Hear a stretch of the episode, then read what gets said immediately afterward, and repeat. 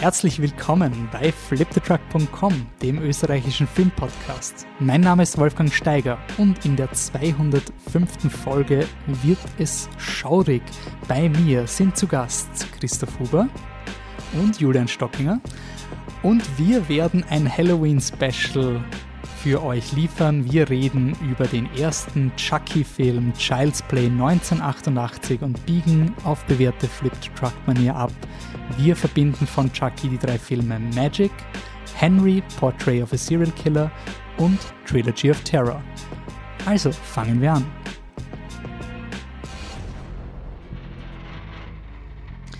Ja, es ist Oktober. Die Horrorretrospektive vom Filmmuseum ist schon vorbei. Zum Zeitpunkt der Folge wird wahrscheinlich gerade die Biennale äh, uns alle und auch das Filmmuseum wahrscheinlich am meisten auf Trab halten von den drei Anwesenden hier. Äh, kurze Einführung. Normalerweise Flip the Truck ist das Motto vier, vier Leute, die nicht im gleichen Kino sitzen sollten, es aber trotzdem tun. Im heutigen Fall sitzen drei Leute zusammen, die wahrscheinlich weil Julian und Christoph seid vielleicht schon mal im gleichen Kinosaal gesessen? Zumindest einmal, da bin ich mir ganz sicher. Bei, beim neuen, neuesten Dario Argento im Filmcasino waren wir gemeinsam. Da kann ich mich Na gut, und Diagonale eröffnen. Und ich war zumindest einmal im Publikum, wie der Christoph einen, äh, einen Godzilla-Film eröffnet hat. Also eine, eine gewisse ein Filmmuseum Dreh- und Angelpunkt hier in der Runde. Ähm, vielleicht, dass wir uns kurz vorstellen ähm, und kurz das Podcast-Konzept für alle Personen, die vielleicht zum ersten Mal reinhören. Wir nehmen uns einen Film, in dem Fall Child's Play 1988 oder Chucky die Mörderpuppe, wie es heißt auf Deutsch, äh, weil ich ein riesen, riesen Favor für diese Killerpuppe hatte. Wir hatten letztes Jahr schon im Filmmuseum ein Special zu Bride of Chucky. Und solange es Chucky-Filme gibt, haben wir jetzt einfach beschlossen, dass das ein jährliches fix Halloween Special ist. Also die nächsten sechs Jahre haben wir noch quasi geplant.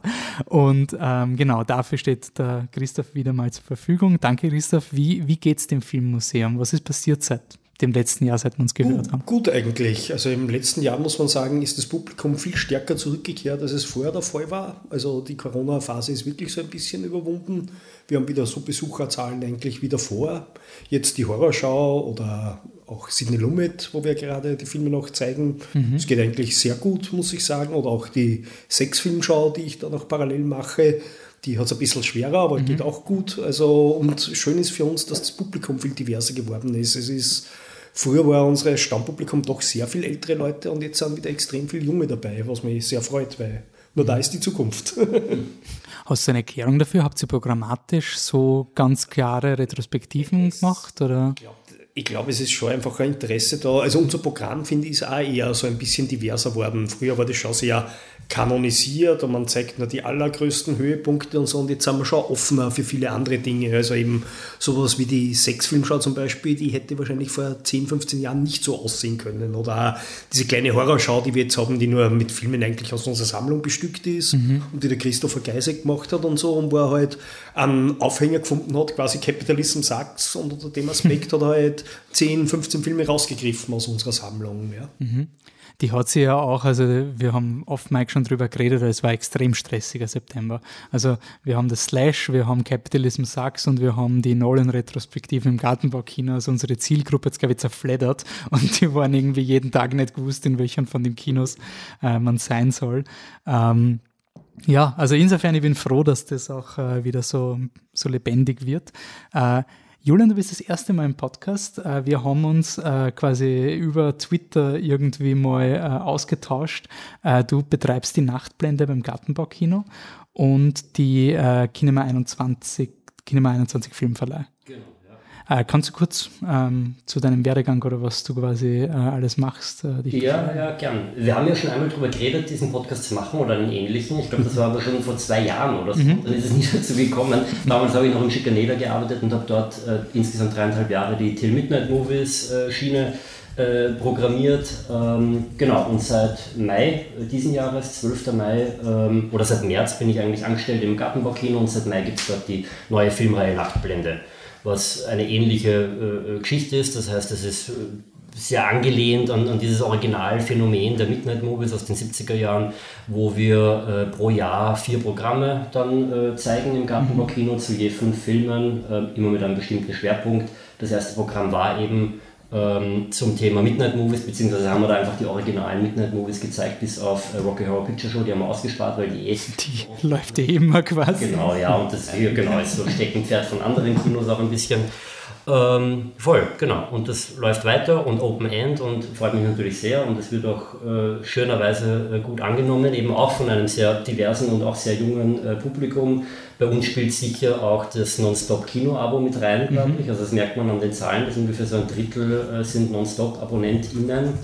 Wer weiß, vielleicht wird das irgendwann nochmal ähm, beim, beim Filmmuseum äh, relevant. Schön. Ja, na, wir, wir, wollen da eh schon rein. Es hat nur gedauert, aber es soll angeblich nächstes Jahr passieren. Mhm. Wow, super.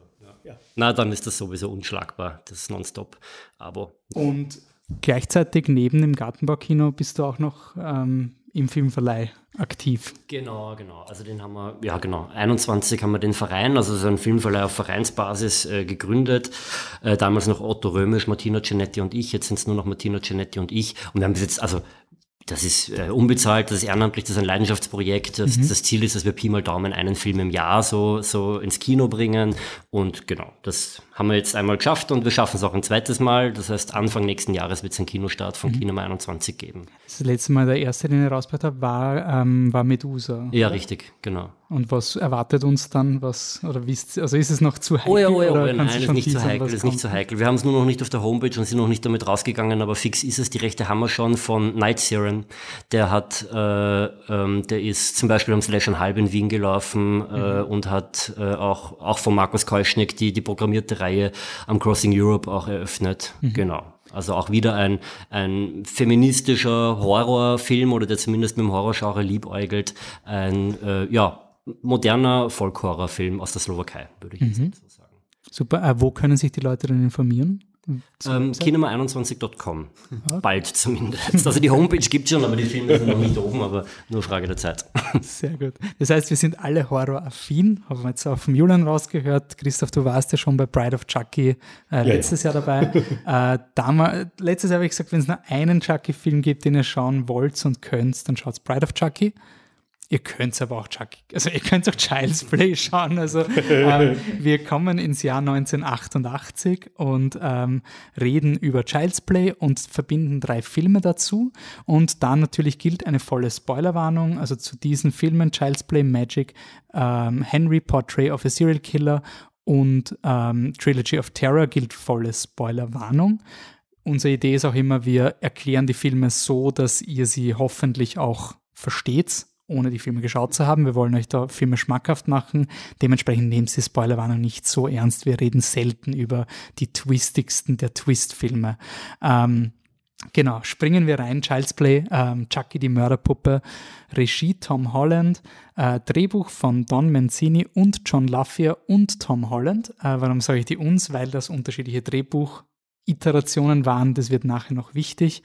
Äh, kurz umrissen geht es in Child's Play um den Serienkiller ähm, Charles Lee Ray, der zu Beginn des Filmes angeschossen wird, am Sterben ist und aufgrund eines Voodoo-Rituals seine Seele in eine ähm, Killer, in, noch nicht Killerpuppe, in eine Puppe hinein transferiert und diese Puppe äh, erhält dann der kleine Andy, gespielt von Alex Vincent, der mit der alleinerziehenden, mit seiner alleinerziehenden Mutter ein bisschen ein Opfer der, der Konsumkultur ist. Er will unbedingt, das war in dieser Zeit 80er, Ende, äh, damals halt Ende 80er, aber was er dann auch in den 90ern wurde, diese extrem auf Kinder zugeschnittenen Merchandisings. Also man hat quasi Zeichentricksendungen gehabt, die nur für Kinder da waren, damit man dann das kauft. Und diese Puppe, die Andy will, ist eben genauso. Also es ist wirklich eine animierte Zeichentrickserie, die am Ende sagt, bitte kauf meine Puppe, kauf die Puppe und wenn du keine Puppe hast, dann hat deine Mami dich nicht lieb.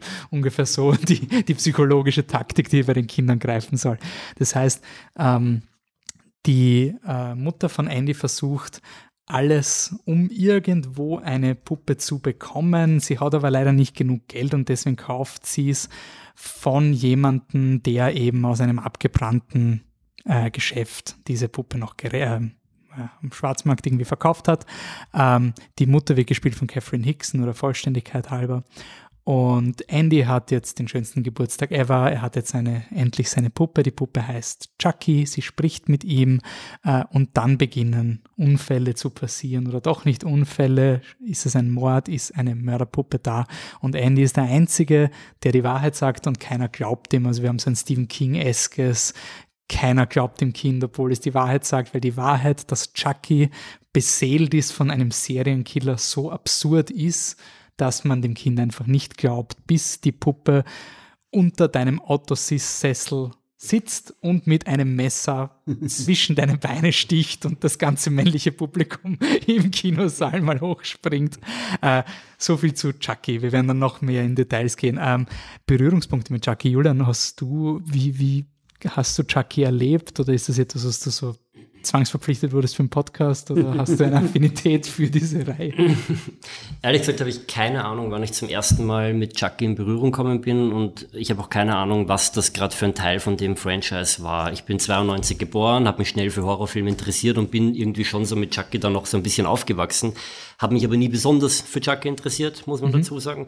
Und vor drei Jahren oder so, drei, vier Jahre habe ich mir gedacht, ich schaue mir Child's Play von 1988 wieder mal an mhm. äh, und bin draufgekommen, dass ich eigentlich, also jetzt außer aus der Popkultur, so einzelne Bilder oder Szenen, ich den Film wahrscheinlich nicht gesehen habe oder mich null erinnern kann. Also ich glaube, äh, äh, Bride of Chucky oder äh, Chucky und seine Braut, genau, ähm, den habe ich als Kind auf jeden Fall gesehen, aber den ersten dann nicht. Und dann war ich auch überrascht, wie ich den vor ein paar Jahren zum ersten Mal gesehen habe, ob der Ernsthaftigkeit des Films, weil ich habe das ganze Franchise schon so irgendwie so als Horrorkomödie abgespeichert mhm. oder sogar Horrorparodie. Wie gesagt, ich habe nie allzu viel damit anfangen können. Ähm, aber das ist der erste zumindest, der wirklich gar nicht. Das ist, ähm, der hat schon lustige Stellen, aber eine Horrorkomödie ist das jetzt eher nicht, mhm. würde ich sagen. Also ich muss sagen, ich habe als Kind gehört von diesem Chucky-Ding, das hat man sich am Schulhof erzählt. Und mit elf oder zwölf habe ich dann diese DVD endlich gekauft, weil ich es mir traut habe irgendwie. habe es immer so im Libro gesehen, der ist so gruselig und sowas. und für mich war das wirklich einer der schlimmsten Horrorfilme, die ich je gesehen hatte. Also für mich war dieser erste Chucky-Film ähm, wahrscheinlich, was ich jetzt gerade erwähnt habe, mit dieser Idee vom Andy, dass keiner ihm glaubt, mhm. ähm, unglaublich verstörend. Und ich habe, das war einer der ersten Horrorfilme als Kind, wo ich dieses Erlebnis gehabt habe, dass ich will, dass er endlich aus ist. Mhm. Also dieses Ding, was man jetzt als Erwachsener, den nimmt man ja nicht mehr so ernst. Man weiß ja gewisse, also die Puppe wird dann zerschossen, verbrannt, zerschossen, verbrannt, so 70.000 mhm. Mal. Und für mich war das aber als Kind die reinste Folter. Mhm. Also für mich war das wirklich so ein Bitte, stirb jetzt endlich. Also es war einfach so ein, ein nie enden wollender. Horror, dass diese Puppe immer wieder kommt. Und also der Film war schrecklich für mich. Also ich habe nicht geglaubt, weil ich ja doch Bride of Chucky habe ich damals die ORF-Version gesehen, was ungefähr 20 Minuten gekürzt haben. Also die war nur 57 Minuten lang. Die habe ich wahrscheinlich auch gesehen, ja. Und mhm. der war halt eh lieb und ein paar so gruselige Szenen natürlich, wenn die Puppe so herumgeht mit einem Messer. Das war schon das, was sie am Schulhof erzählt hat. Ah, oh, da ist die Killerpuppe und die geht herum, aber alles sehr safe. Der erste, äh, besonders die Szene, besonders die Tatsache, dass der Film sehr, sehr lange die Puppe eben nicht beweglich zeigt, mhm. macht es für mich so verstörend. Vielleicht auch aufgrund des, des Soundtracks. Also der, der ist sehr, ist ja kein Soundtrack in dem Sinne, sehr Geräuschkulisse. Mhm. Und der funktioniert, finde ich, wirklich gut, wie fast wie mittlerweile stereotypisch, aber so wie so ein alter Horrorfilm halt. Mhm. Also immer so, dass das, das gruselige Geräusch kommt, wenn du das gruselige Ding siehst. Und das funktioniert als Kind. Die Batterie. Ja, ja, ja. ja. Christoph, bist du chronologisch über Chucky gekommen? Also du hast also den ersten Film ja, aber ich, ich kann jetzt auch nicht mehr auseinanderhalten. Also ich glaube, die ersten drei Chucky-Filme habe ich schon mal gesehen auf Deutsch im Fernsehen damals. Mhm. Die mochte ich schon, aber da war ich nicht begeistert davon. Also meine Begeisterung für Chucky ist dann eigentlich auch erst mit Bride und Seed of Chucky, wo ich finde, wo dieses satirische Element, das da drinsteckt, nochmal stärker rausgekommen ist. Da, da habe ich mich dann eigentlich wirklich für das Chucky-Universum zu interessieren begonnen, habe die dann einmal im Original angeschaut. Und den ersten mag ich eigentlich, also je öfter ihn sehe, desto lieber mag ich ihn, vielleicht auch für das, was er mittlerweile, er ist halt, was er ist und bestimmte Dinge, die am Potenzial drinstecken, sind vielleicht nicht realisiert. Und das mhm. hat mir halt damals, dachte ich mir, ah, das hätte ja noch besser oder ärger oder spannender sein können. Das geht mir jetzt gar nicht mehr so, mhm. sondern es, es ist halt das, was es ist. Also eh, das, wo, wo, du jetzt geredet hast, zum Beispiel dieser lange Showdown, nicht, wo diese Puppe eigentlich nicht und nicht kaputt zu kriegen ist und so, das fand ich damals so völlig überzogen. Und ah, sie haben halt nur die kleine Puppe, dafür müssen sie den Showdown in die Länge ziehen. Also an dem Moment was die Blockbuster. Aber jetzt ist natürlich toll, weil man das ganz Absurde sieht. Also was nicht dann wie so, so ein kleines Händel fast nur mehr herumflackert und trotzdem versucht sie ja, wie so ein Zwergen-Terminator noch weiter zu bewegen und so. Mhm. Also das gefällt mir jetzt zum Beispiel extrem gut und ich mag eigentlich an dem Film eben genau das, dass er zwar lustige Momente hat, aber eben nicht das, was ziemlich schnell, sagen wir, bei Freitag der 13. oder so ein Problem wird, dass halt dann nur mehr ein lustiger Saga muss sofort einer nach dem anderen kommen, sondern das ist jetzt nur schön über den Film verteilt, das hat diese Weirdo-Atmosphäre, eben auch durch Brett Dourif natürlich, mhm. den Schauspieler, den Serienmörder spielt und dann die Stimme von Chucky auch spricht und so. Also die, dieses äh, ein bisschen weirde Element, das ist schön und natürlich gefällt mir auch dran letztlich eh genau diese Satire auf die Konsumkultur, mhm. die in vielen 80er-Jahre-Filmen drin ist und eh ganz bizarr, weil gleichzeitig verkörpern sie natürlich die Konsumkultur, aber man hat schon ein gespaltenes Verhältnis dazu und parodiert das auch. Und die Parodien finde ich eigentlich sehr gelungen, eben genau das, wie diese Werbespots, die dann der kleine Bub im Fernsehen sieht, die ihn auf diese Puppe ganz gampig machen und so, und wo dann eben mal dieses längere Gespräch wo dann auch neben der Puppe quasi ein Mann im Puppenkostüm auch noch stehen muss, um sie extra zu bewerben, also auch diese Erniedrigung, die da dazugehört und so. Das finde ich eigentlich alles jetzt wunderbar. Ist dann auch, also der, dieser Drang, also die, die Verbindung mit der Konsumkultur ist ja ganz, geht ja ganz klar auf den originalen Drehbuchautor Don Mancini zurück, dessen Vater ja Marketing, mhm. ich weiß nicht, ob er Marketingmanager war, aber er hatte mit Marketing Kontakt und das heißt, Mancini hat als Kind heute schon mitgekriegt, so im dritten Chucky-Film geht es eine Line so, what are children but future consumers ja, oder genau. irgendwie sowas. Und es ist im ersten Chucky aber schon drin, dass in diesem Spielzeuggeschäft, es gibt nicht nur die Chucky, sondern, also es heißt, er ist ja nicht Chucky. Ja, also genau, es gibt, Good Guys. Es ist Good, Good Guys, Guys, was ja auch schon so gut ist. Und es gibt im Hintergrund in diesem Spielzeuggeschäft gibt es einen, ein Good Guy Soldatenset. Also man sieht da quasi im Hintergrund, man kann zu dieser Puppe noch alle äh, Attachments kaufen und eben auch Soldaten, weil ja, wieso genau. nicht der Good Guy, der mit, das, mit, der, mit dem Gewehr herumrennt, ähm, ist halt bizarr und also Dinge, die ich beim ersten Mal jetzt so als Kind habe ich den Aspekt der Mutter gar nicht so wahrgenommen. Mhm. Also diese Verzweiflung der Mutter, die da halt dem Kind halt einfach nur ein Geschenk machen will, aber das ist einfach nicht drinnen und es ist so absurd teuer für halt nur etwas, weil das kind, dem Kind gesagt wird, das ist es.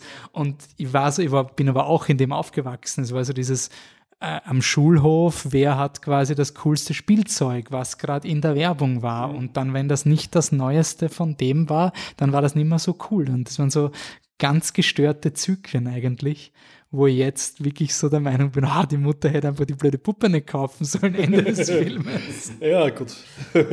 Aber ich glaube, der Film hat zumindest dafür gesorgt, dass einige Mütter im Jahre 1988 oder 1989 dann nicht so eine Puppe gekauft haben. Also irgendwo habe ich gelesen, dass da die Verkaufszahlen zumindest von einer Marke äh, ziemlich runtergegangen sind nach dem Kinostart. Ähm, was, ich, was ich am Film mittlerweile sehr wertschätze, ist, dass er sehr kurz und fetzig ist. Also ich glaube, er ist 80 Minuten ja, ja, oder sowas. 85 Minuten. Und er wurde ja durch Testscreenings noch runtergekürzt.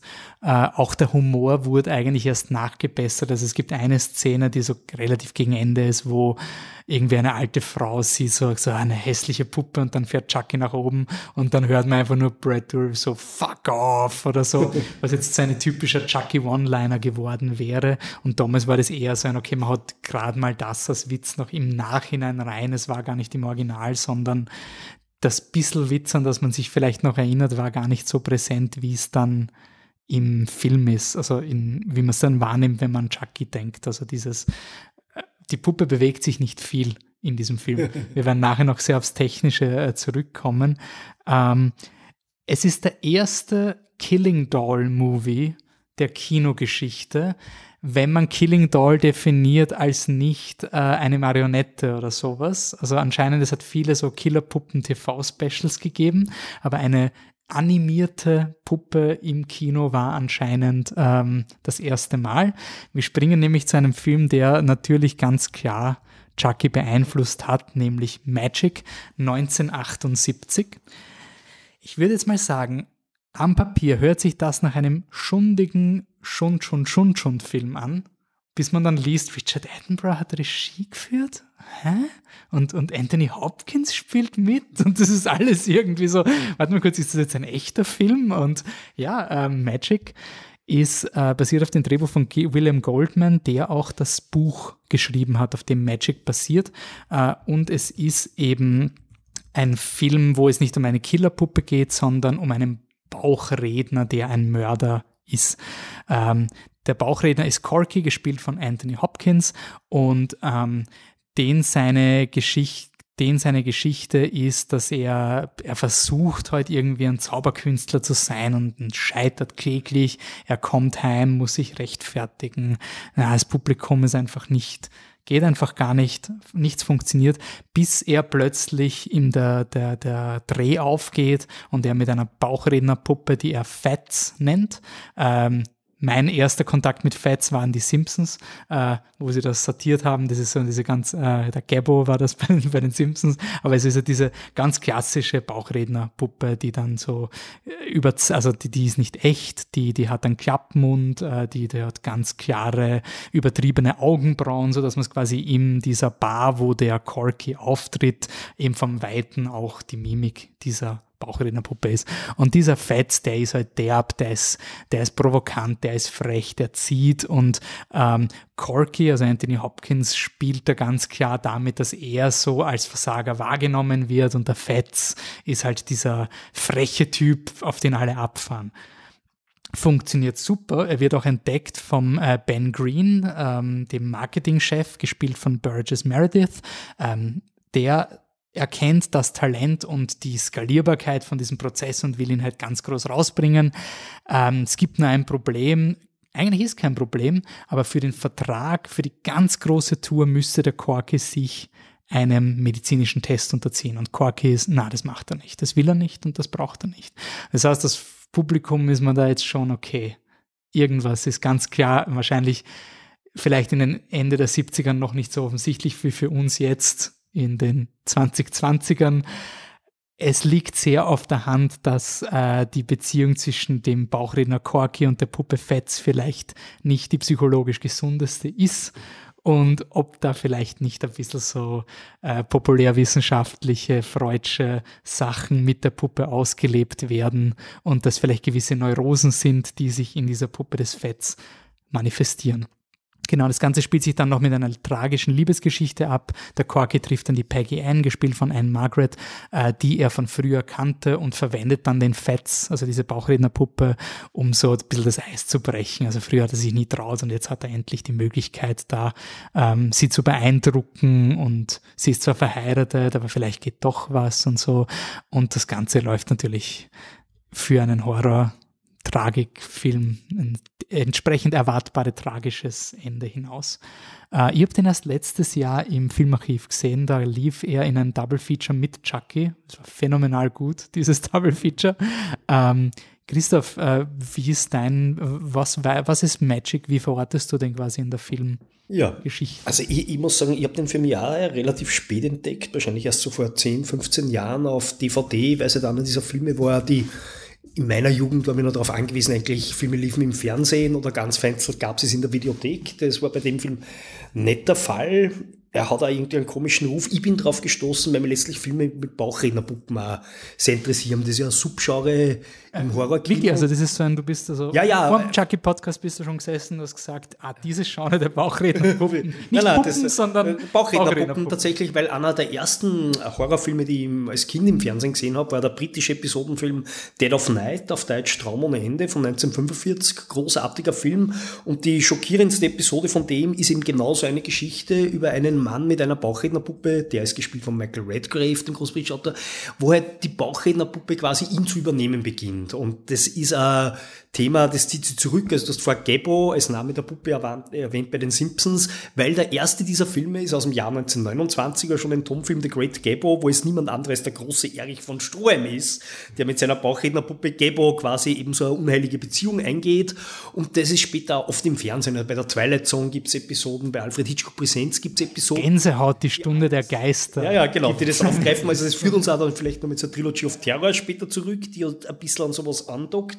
Aber Jedenfalls, also dieses Genre finde ich prinzipiell sehr interessant und irgendwann bin ich draufgekommen, Ach, und da gibt's einen von Richard Attenborough, der ja jetzt nicht besonders mit Schau obwohl er in den 70er Jahren, also bevor er nur so Filme wie Gandhi und so gemacht hat, für die man ihn heute hauptsächlich erinnert, hat er schon wie den großen Kriegsfilm äh, A Bridge to Far, die Brücke von Anheim und so, also hat er schon solche Sachen gemacht, aber ich glaube, die interessante Figur bei dem Ganzen ist eigentlich der Autor, William Goldman, der auch am berühmtesten eigentlich ist dafür, dass er Butch Cassidy and the Sundance Kid, zwei Halunken mit Paul Newman, Robert Redford geschrieben hat, was damals so ein super, super Hit war und da wurde eine interessante Figur Figur und der ist irgendwie ein Intellektueller, der sich aber für eigentlich so ganz normale B-Picture-Themen interessiert. Also ein anderer berühmter Film aus den, Film aus den 70er Jahren ist der Marathonmann, der dann so ein Thriller ist, wo aber dann Holocaust-Geschichte im Hintergrund eingebaut wird. Mhm. Eigentlich in eine spannende Thriller-Drama und der hat halt auch diesen Roman geschrieben, Magic, der, den habe ich nie gelesen, aber das Interessante ist, dass der scheinbar ähm, zur Hälfte aus, dem, aus der Perspektive der Puppe von Fett sogar erzählt ist. Also, also Tagebucheinträge, die quasi Fett zugeschrieben werden. Es, ja. es ist ein sehr schwieriges Buch. Aha, ja, ja. Also ich habe es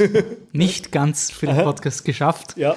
aber es ist schwierig, weil es eben teilweise sind Segmente aus Sicht einer Polizeiinspektion, also steht am Ende des Kapitels oftmals äh, considered äh, Beweisstück A oder mhm. sowas, oder es steht aus den Weisheiten von Fetz. Und das Buch ist extrem erratisch und springt hin und her und lässt im Vergleich zum Film, wo die Erscheinung von Fetz ist boah, da ist diese Puppe und die mhm. holt das Publikum voll ab. Und dieser Kontrast mit dem Versager Corky zu dem Showman Fetz, ja. ganz großartiges, ist im Buch lange nicht klar, dass Fetz eine Puppe ist. Mhm. Also mhm. es wird nie am Anfang, es wird viele Kapitel nicht gesagt, wie diese Figuren, also dass sie miteinander etwas haben, ja. ja aber du hast Zeitsprünge, du hast Anekdoten aus der Vergangenheit, aus der Gegenwart und eben dieser Fetz kommt immer wieder aus wie so ein Guru, mhm. der so Leitsprüche und auch im Kapitel schreibt.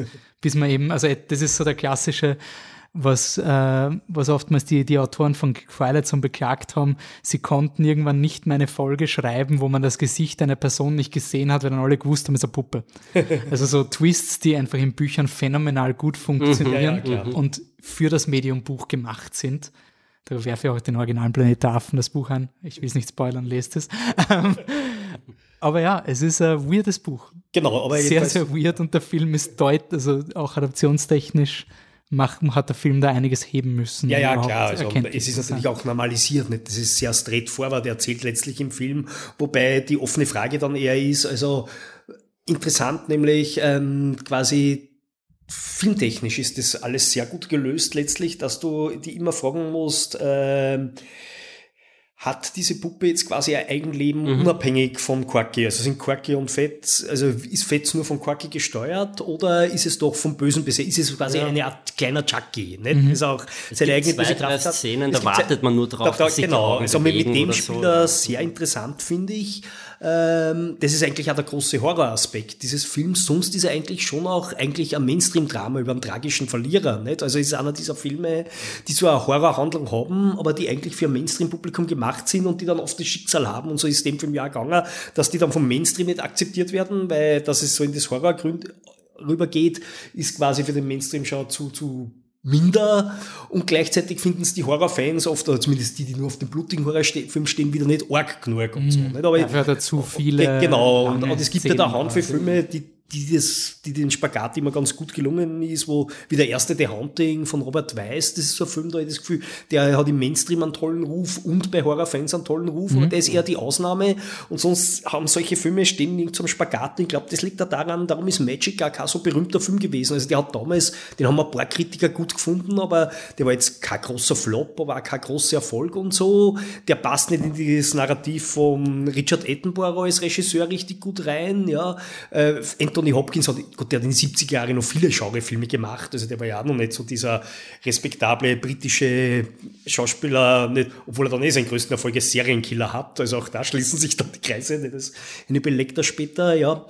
Aber, also, darum ist dieser Film so ein bisschen halb vergessen und ich finde zu Unrecht, weil der eben die Dinge auf sehr andere Art löst, als es ein reiner Horror-Genre-Film tun würde, aber auch anders als ein normaler Mainstream-Film tun würde. Und der hat so eine ganz eigene Stimmung und auch eben eine ganz eigene Methode, eben dich zu verunsichern als Zuseher. Das, das nicht so sehr auf Schrecken basiert, sondern eher so, Moment, was geht da jetzt wirklich ab? Also kann ich, ist das überhaupt, was ich sehe? Ist es das, was wirklich passiert? Ich glaube, dieser Differenz spielt er sehr interessant. Mhm. Julian, wie ist dein Eindruck? Also was? Also ich habe den Film nicht gekannt, also danke an, an dich und den Podcast. Äh, ich, mir war der vom Namen ein Begriff. Ich habe ihn vor ein paar Tagen äh, geschaut und ich äh, fand den wirklich ziemlich toll. Ja, ich finde, der Film hat einen ganz tollen ähm, Beginn, wo der Anthony Hopkins ähm, zu, ich weiß nicht, ob man den jetzt schon erwähnt haben, zu seinem Lehrer eigentlich äh, geht. Ich habe deswegen nicht erwähnt, weil ich die Familienverhältnis nicht mehr kannte. Ich habe nicht mehr gewusst, so. ob es der Vater war oder der Nein, Lehrer. Nicht, aber ich glaube, ich glaub, das ist interessant. Ist ein, ich glaube, es ist nicht der Vater, ich glaube, ja, es ist ein eine, Lehrer. Ist eine auch so sein Mentor, kann man sagen. Es genau. ist eine Vaterfigur, finde ich. Und du hast es eh schon angesprochen, so äh, mit, mit Freud und so. Ich denke, äh, psychoanalytisch gibt der Film recht viel her und bei mir ist es vielleicht ein bisschen eine Berufskrankheit. Also ich bin hauptberuflich halt Sozialarbeiter, also nicht nur im Kinobereich tätig. Ähm, ähm, also jetzt kein Psychologe oder Psychotherapeut, aber schon so ein bisschen, dass es mir ein Anliegen ist, so Krankheitsbilder irgendwie so grob zuordnen zu können oder zu erkennen oder so. Das heißt, mich hat schon viel die Frage jetzt unabhängig, also davon, dass äh, hat die Puppe jetzt ein Eigenleben oder nicht, hat mich die Frage schon beschäftigt, was, was ist eigentlich los mit, mit ihm, mit, mit, mit dem Corky. Und mir ist dann eingefallen, also ich habe ein bisschen gelesen natürlich auch, da ist viel von Schizophrenie äh, die Rede, aber Schizophrenie ist ja wirklich äh, das äh, missverstandenste, die missverstandenste Krankheit der, der Kinogeschichte, das ist immer immer was anderes ähm, und meistens so Dr. Jekyll und Mr. Hyde mäßig natürlich, was mit Schizophrenie gar nichts zu tun hat, also zwei Persönlichkeiten in einem Körper. Ähm, aber was mir dann eingefallen ist, ähm, ist ein Podcast, den ich gehört habe, ähm, äh, Rätsel des Unbewussten, Psychoanalyse-Podcast. Okay. Große Empfehlung, wenn man sich dafür interessiert. Und da geht's um die Puppe oder das Kuscheltier als äh, Übergangsobjekt in der Entwicklung eines Menschen, also im, im, mhm. im, frühen Kindheitsalter. Und wie wichtig das eigentlich ist für die Entwicklung. Ich weiß übrigens gar nicht, ob ich je eins hatte. Also ich kann mich nicht erinnern an ein Kuschel. Ich hatte sicher eins, aber es dürfte anscheinend sehr wichtig sein. So als Übergangsobjekt, nämlich dahingehend, dass ein Kuscheltier, wenn du das als, als ein- bis vierjähriges Kind bei dir hast und die Mutter oder der Vater gerade nicht in deinem Blickfeld sind, normalerweise können diese jungen Kinder das ja nicht, also die, die begreifen das ja nicht, diese Gleichzeitigkeit von, Ob die Person ist weg, oder? aber immer noch präsent, sondern für die ist weg einfach weg. Und dafür ist das Kuscheltier oder die, die Puppe auch äh, so, ein, so ein Übergangsobjekt, äh, wo was hinein projiziert wird. Mhm. Und irgendwann auch wichtig für die Abgrenzung von das bist du, das bin ich und so weiter. Und dann habe ich mir gedacht, in dem Film äh, Corky vielleicht, also das ist sehr hypothetisch und so, da habe ich halt irgendwie, irgendwie äh, genau meinen gedankenfreien Lauf gelassen, aber man erfährt ja recht wenig über, über seine, seine Vergangenheit. Mhm, aber man erfährt, ja. dass die äh, äh, alte Freundin von ihm, die, die Peggy, ähm, die kennt den Fetz. Die, mhm. die, das heißt, sie kennt den Fetz auch von früher. Das heißt, er hat früher immer den Fetz anscheinend auch schon dabei gehabt. Oder glaubt ihr, dass sie ihn aus dem weil einen Fernsehauftritt hatte der da doch noch nicht, glaube ich, in, zu dem Zeitpunkt. Das heißt, meine äh, Interpretation ist, sie kennt Fetz von früher. Also er, sie erwähnt das, was sie zum ersten Mal wiedersehen. Gell? Ja. Und, und ich habe mich auch gefragt, im Moment, woher kennen Sie den? Weil man hat den Eindruck, also er soll sich ja diesem medizinischen Überprüfung unterziehen für seine große Fernsehshow, aber er unterzieht sich ja nicht. Also kann er nicht im Fernsehen aufgetreten sein, wo er kennt. Aber ob sie, also es bleibt ein bisschen unklar, ja. wie das ist. Nicht?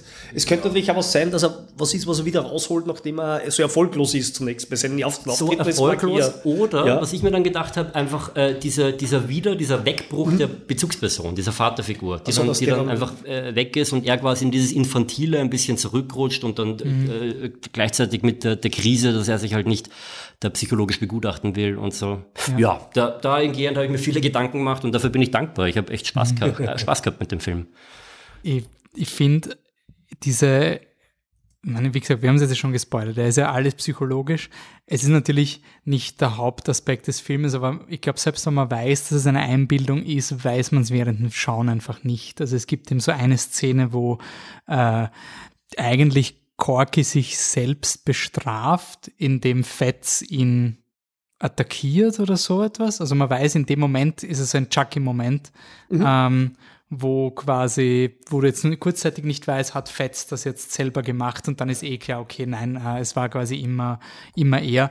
Aber es ist schon, die, diese Puppe hat irgendwie, ähm, ja, hat irgendwie ein Eigenleben und ähm, eigenen Willen. Diese tolle Szene eigentlich, wo Burgess Meredith, nicht dieser tolle Schauspieler aus den 40er Jahren, der da nochmal mhm. so eine große Altersrolle da hat und wie er, ist ja einen echten berühmten Hollywood-Agenten anlehnt in seiner Darstellung von diesem Agenten. Also mhm. darum hat er sich ja diese Glatze rasiert und so, das war alles, und dieses leise Reden, das hat er sich alles von dieser echten Figur abgeschaut. Mhm. Und, und wie er Corky wieder konfrontiert quasi, wie er ihn wiederentdeckt, nachdem sie der da versteckt hat und zu ihm sagt, na, also entweder du, du sagst zwar, du würdest dich jetzt an medizinischen Untersuchungen unterziehen, aber ich glaube, du bist krank und beweis es mir, indem du fünf Minuten lang nicht als Fett, also nicht gleichzeitig die Finger in Fett reinstecken musst du mit ihm äh, irgendwas machst, sondern fünf Minuten ohne Fett. Und dann mhm. bleibt die Kamera, du siehst die Puppe nicht. Das finde ich eine total interessante Lösung für diese Szene. Du siehst nur Corky, wie er immer nervöser und nervöser wird und versucht sich abzulenken und so weiter. Also und in dem Moment sagt also der Film natürlich auch, alles, was sich abspielt, spielt sich eigentlich im Corky ab. Ja? Mhm. Und das finde ich auch mit einer der spannendsten Szenen eigentlich im Film, obwohl, mhm. da, obwohl es da genau darum geht, dass nichts passiert. Ja? Und ja. genau das ist ganz schrecklich für ihn. Also da, dass er dann sogar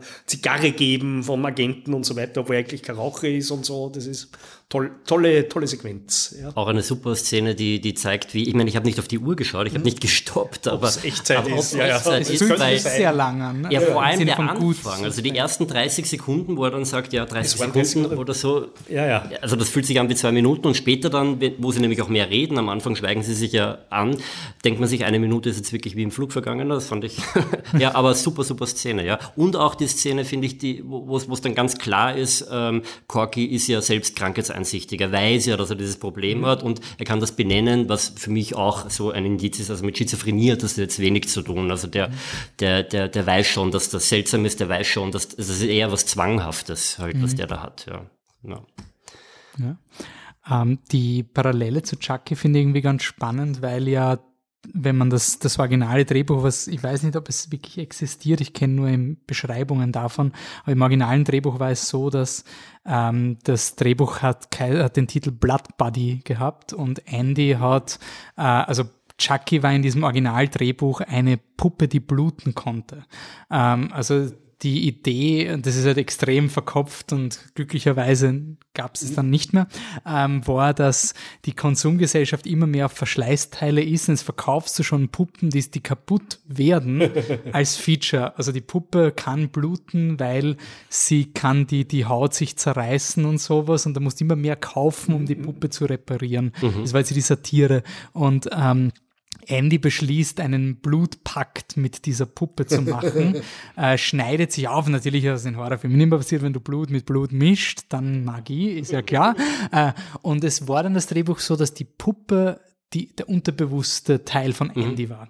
Also der erste Mord in Chucky ist ja die äh, Babysitterin und die Puppe steht auf und man, es ist ein bisschen was ist noch im Originaldrehbuch, weil Chucky will die Nachrichten schauen und die Babysitterin nimmt Chucky dann weg und du weißt als Publikum, oh je, die hat jetzt Chucky beleidigt, weil die hat Chucky den Fernseher abgedreht, da wird Chucky aber die Mörderpuppe sein.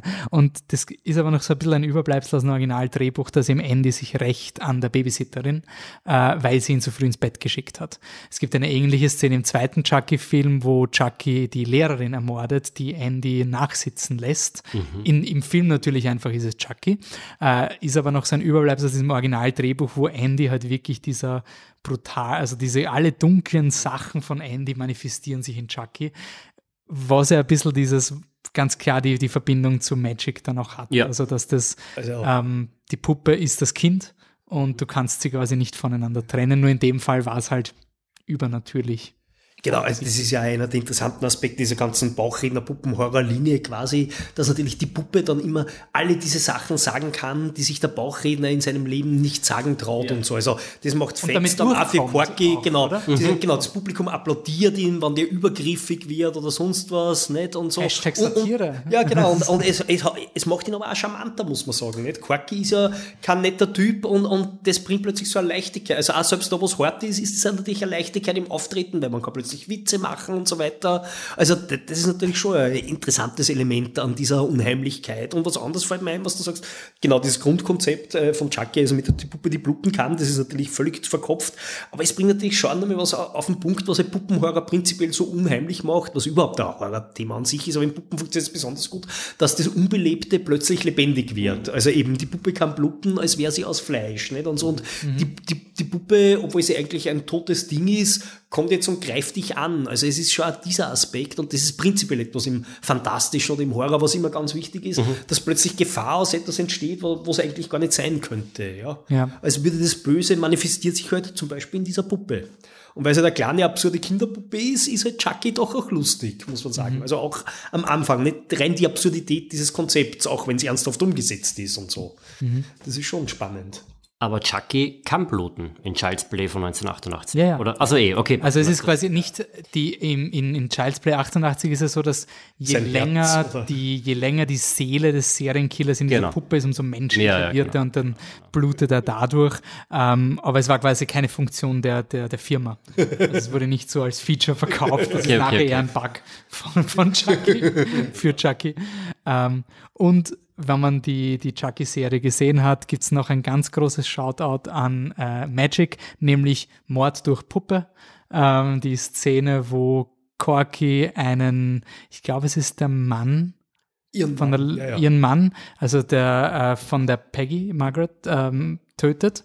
Er tötet er sie, indem er die, die, die Puppe verwendet und Ich glaube, das ist der Ben, ich glaube, das ist der Agent. Ja, stimmt, Oder? im Agent der Schlacht. Ja, ja. Der- Ah, Im okay. Wald- Im Wald Ja, ist das, genau. richtig. ja, ja. Und zunächst ist es kurz so gefilmt, als würde ihn nur die Puppe angreifen, aber dann siehst du natürlich, dass die Puppe von einem Menschen geschwungen wird. Ja, genau. Der ihn, Genau. Ja, ja, genau. Genau, das hat dann ungefähr 30 Jahre gedauert, bis Mazzini diesen Shoutout endlich irgendwo reinbringen konnte. Aber es gibt in der Chucky-Serie einen Mord durch Chucky, wo jemand die lebende Chucky-Puppe verwendet, um jemanden zu Tode zu prügeln. ähm, Gehen wir mal von Magic weiter. Also wir haben jetzt gesagt, quasi, wir haben dieses psychologische, wir haben Andy als Kind, Chucky, die äh, aufwacht und jetzt haben wir ein ganz, ganz, ganz, ganz großes dramaturgisches Problem. Wir haben keinen Bösen. Weil in einem Mainstream-Horrorfilm jetzt das Kind schuldig zu machen, Ja, schwierig. ist, deswegen würde mich interessieren, dieses originale Drehbuch zu lesen, aber ich stelle mir diesen Knoten extrem schwer vor zu entwirren in einem dramatischen, schockenden dritten Akt, weil, blöd gesagt, weckt den Andy auf und dann quasi fällt Chucky um.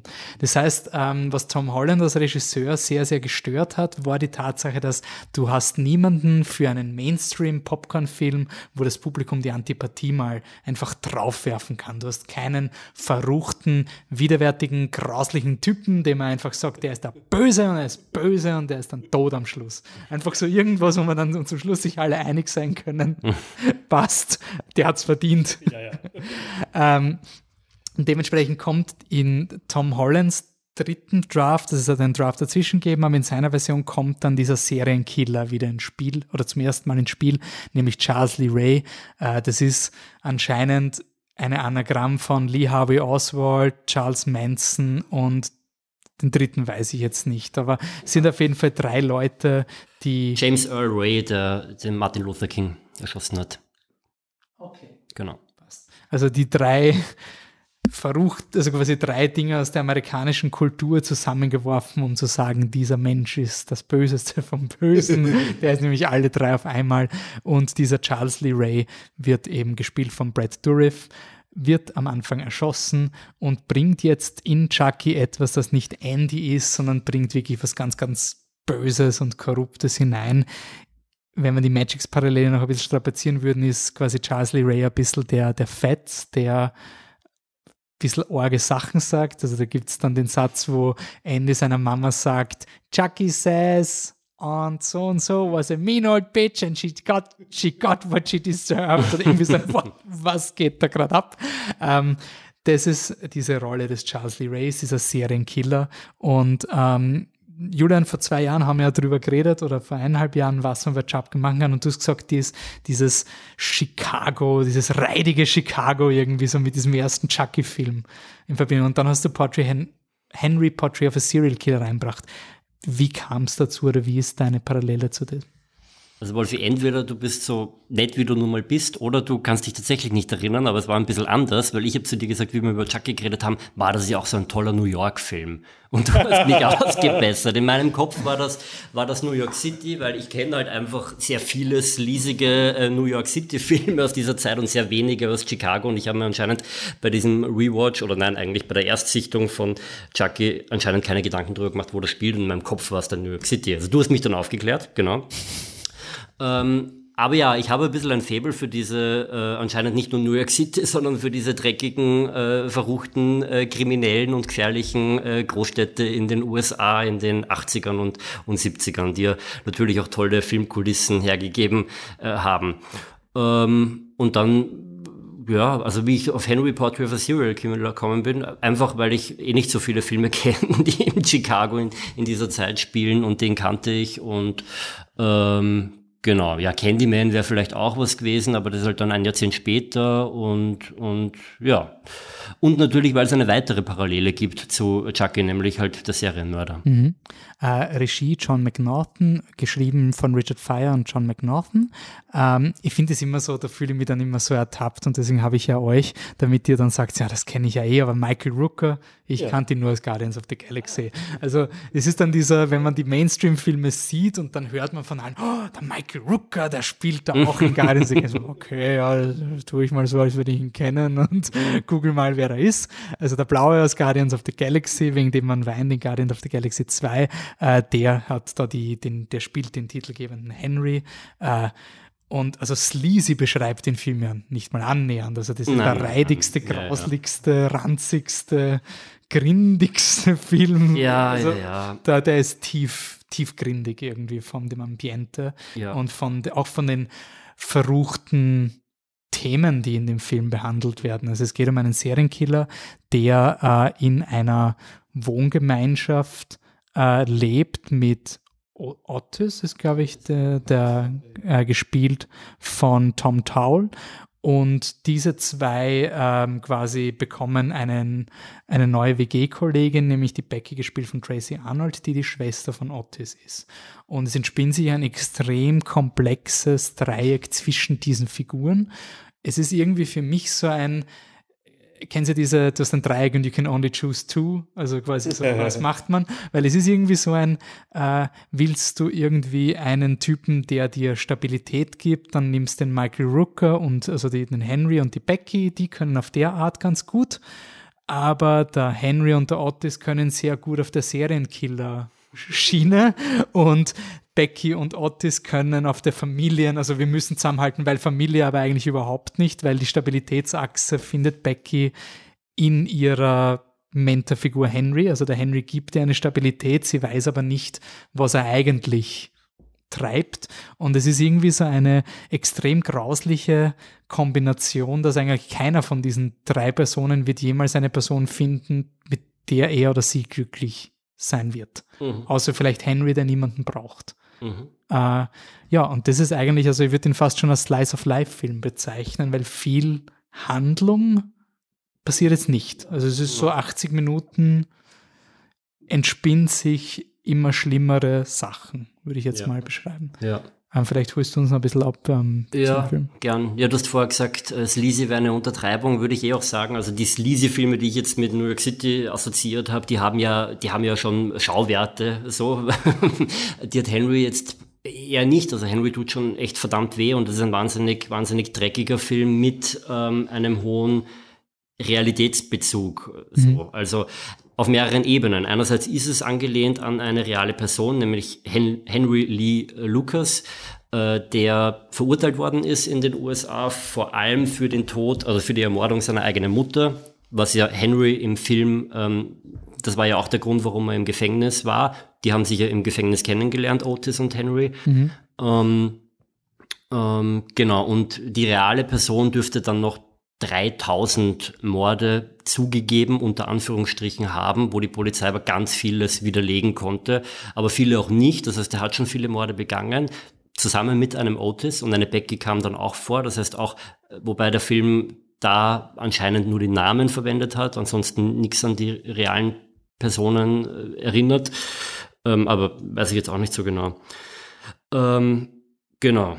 Und ansonsten, was den Film so, so arg macht, finde ich, ist, ist, ist wahrscheinlich auch die Tatsache, dass das einfach so eine Low-Budget-Produktion ist, dass die jetzt keine äh, Kulissen unbedingt groß gebaut haben, nichts äh, sich äh, für Kostüme ausgegeben haben, sondern das ist eher so ein ja, Do-it-yourself-Film mit wir drehen auf, wir drehen die Kamera auf und drehen und deswegen hat das sowas äh, extrem Dokumentarisches und Erschreckendes eigentlich. Mhm. Und das wird dann natürlich nochmal auf die Spitze getrieben, indem sie sich selbst eine, eine Kamera äh, besorgen. Und äh, also Otis und Henry beginnen dann nämlich, äh, nachdem sie ähm, zwei Sexarbeiterinnen umbringen, wo Otis dann zum ersten Mal dabei ist, beginnen sie eben das äh, weiterzuführen, gemeinsam, mhm. gemeinsam zu morden.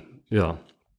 Es hat auch einen extrem voyeuristischen Aspekt. Also es ist auch dieses, sie drehen dann Filme wo Grenzüberschreitungen jedweder Form, also sei es Mord, sei es häusliche Gewalt oder eben der, der Otis, der seine Beziehung zu seiner Schwester massiv ähm, abusive, ich weiß gerade das deutsche Wort nicht, ähm, missbräuchlich, missbräuchlich ähm, auslebt und das wird dann auch dokumentiert und dann hat der Film noch diese nächste Ebene, dass sie, warum sie das immer wieder schauen und mhm. was diese Personen daran mhm sich ergötzen oder was, was sie daran wollen oder wo es dann den Henry auch schon nicht mehr, äh, der will das dann quasi nicht mehr sehen, obwohl er es gemacht hat, quasi steht er dann auf. Also es ist total interessante Ebenen, die der Film da irgendwie aufwirft, aber er ist auf jeden Fall sehr wild, so würde ich es mal sagen.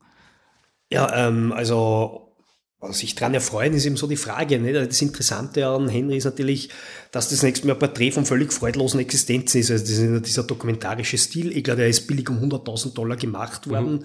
zufällig eigentlich entstanden. Der John McNaughton hat für zwei so Produzenten vor, äh, aus Archivmaterial eine Geschichte von Gangstern in Chicago quasi zusammengeschnitten gehabt. Die wollten nur so einen Film machen über Wrestling und dann hätten sie aber zu viel zahlen müssen für die Rechte an diesem Wrestling-Material und haben sie gesagt, Herr McNaughton, was ist, wenn wir ihn, für diese 100.000 Dollar machen Sie uns einfach einen Horrorfilm, weil den können wir überall hin verkaufen. Mhm. Weil ich glaube, das war dann schon die beginnende Video-Ära und mhm. so weiter und McNaughton war aber ambitionierter. Also diese, der Film ist halt dann eigentlich fast zu kunstig für das Horrorpublikum mhm. und zu horrorig fürs Kunstpublikum, wenn man so will. Also der, der sitzt schon in so einem ja, in so einem Zwischenraum, der eigentlich jetzt im Kino wieder mehr besetzt wird, nicht? Dass man das Gefühl hat, viel Horrorproduktionen entstehen jetzt auch eher fürs Arthouse und so, aber mhm. er ist natürlich viel heftiger, weil heutzutage alles natürlich schon auf die Nischen zu vermarktet ist und da merkst du einfach, na, da gehen jetzt, kommen jetzt zwei, drei Leute, treffen zusammen, die ein besonderes Talent haben. Das ist der McNaughton, der da sein Spielfilmdebüt macht. Der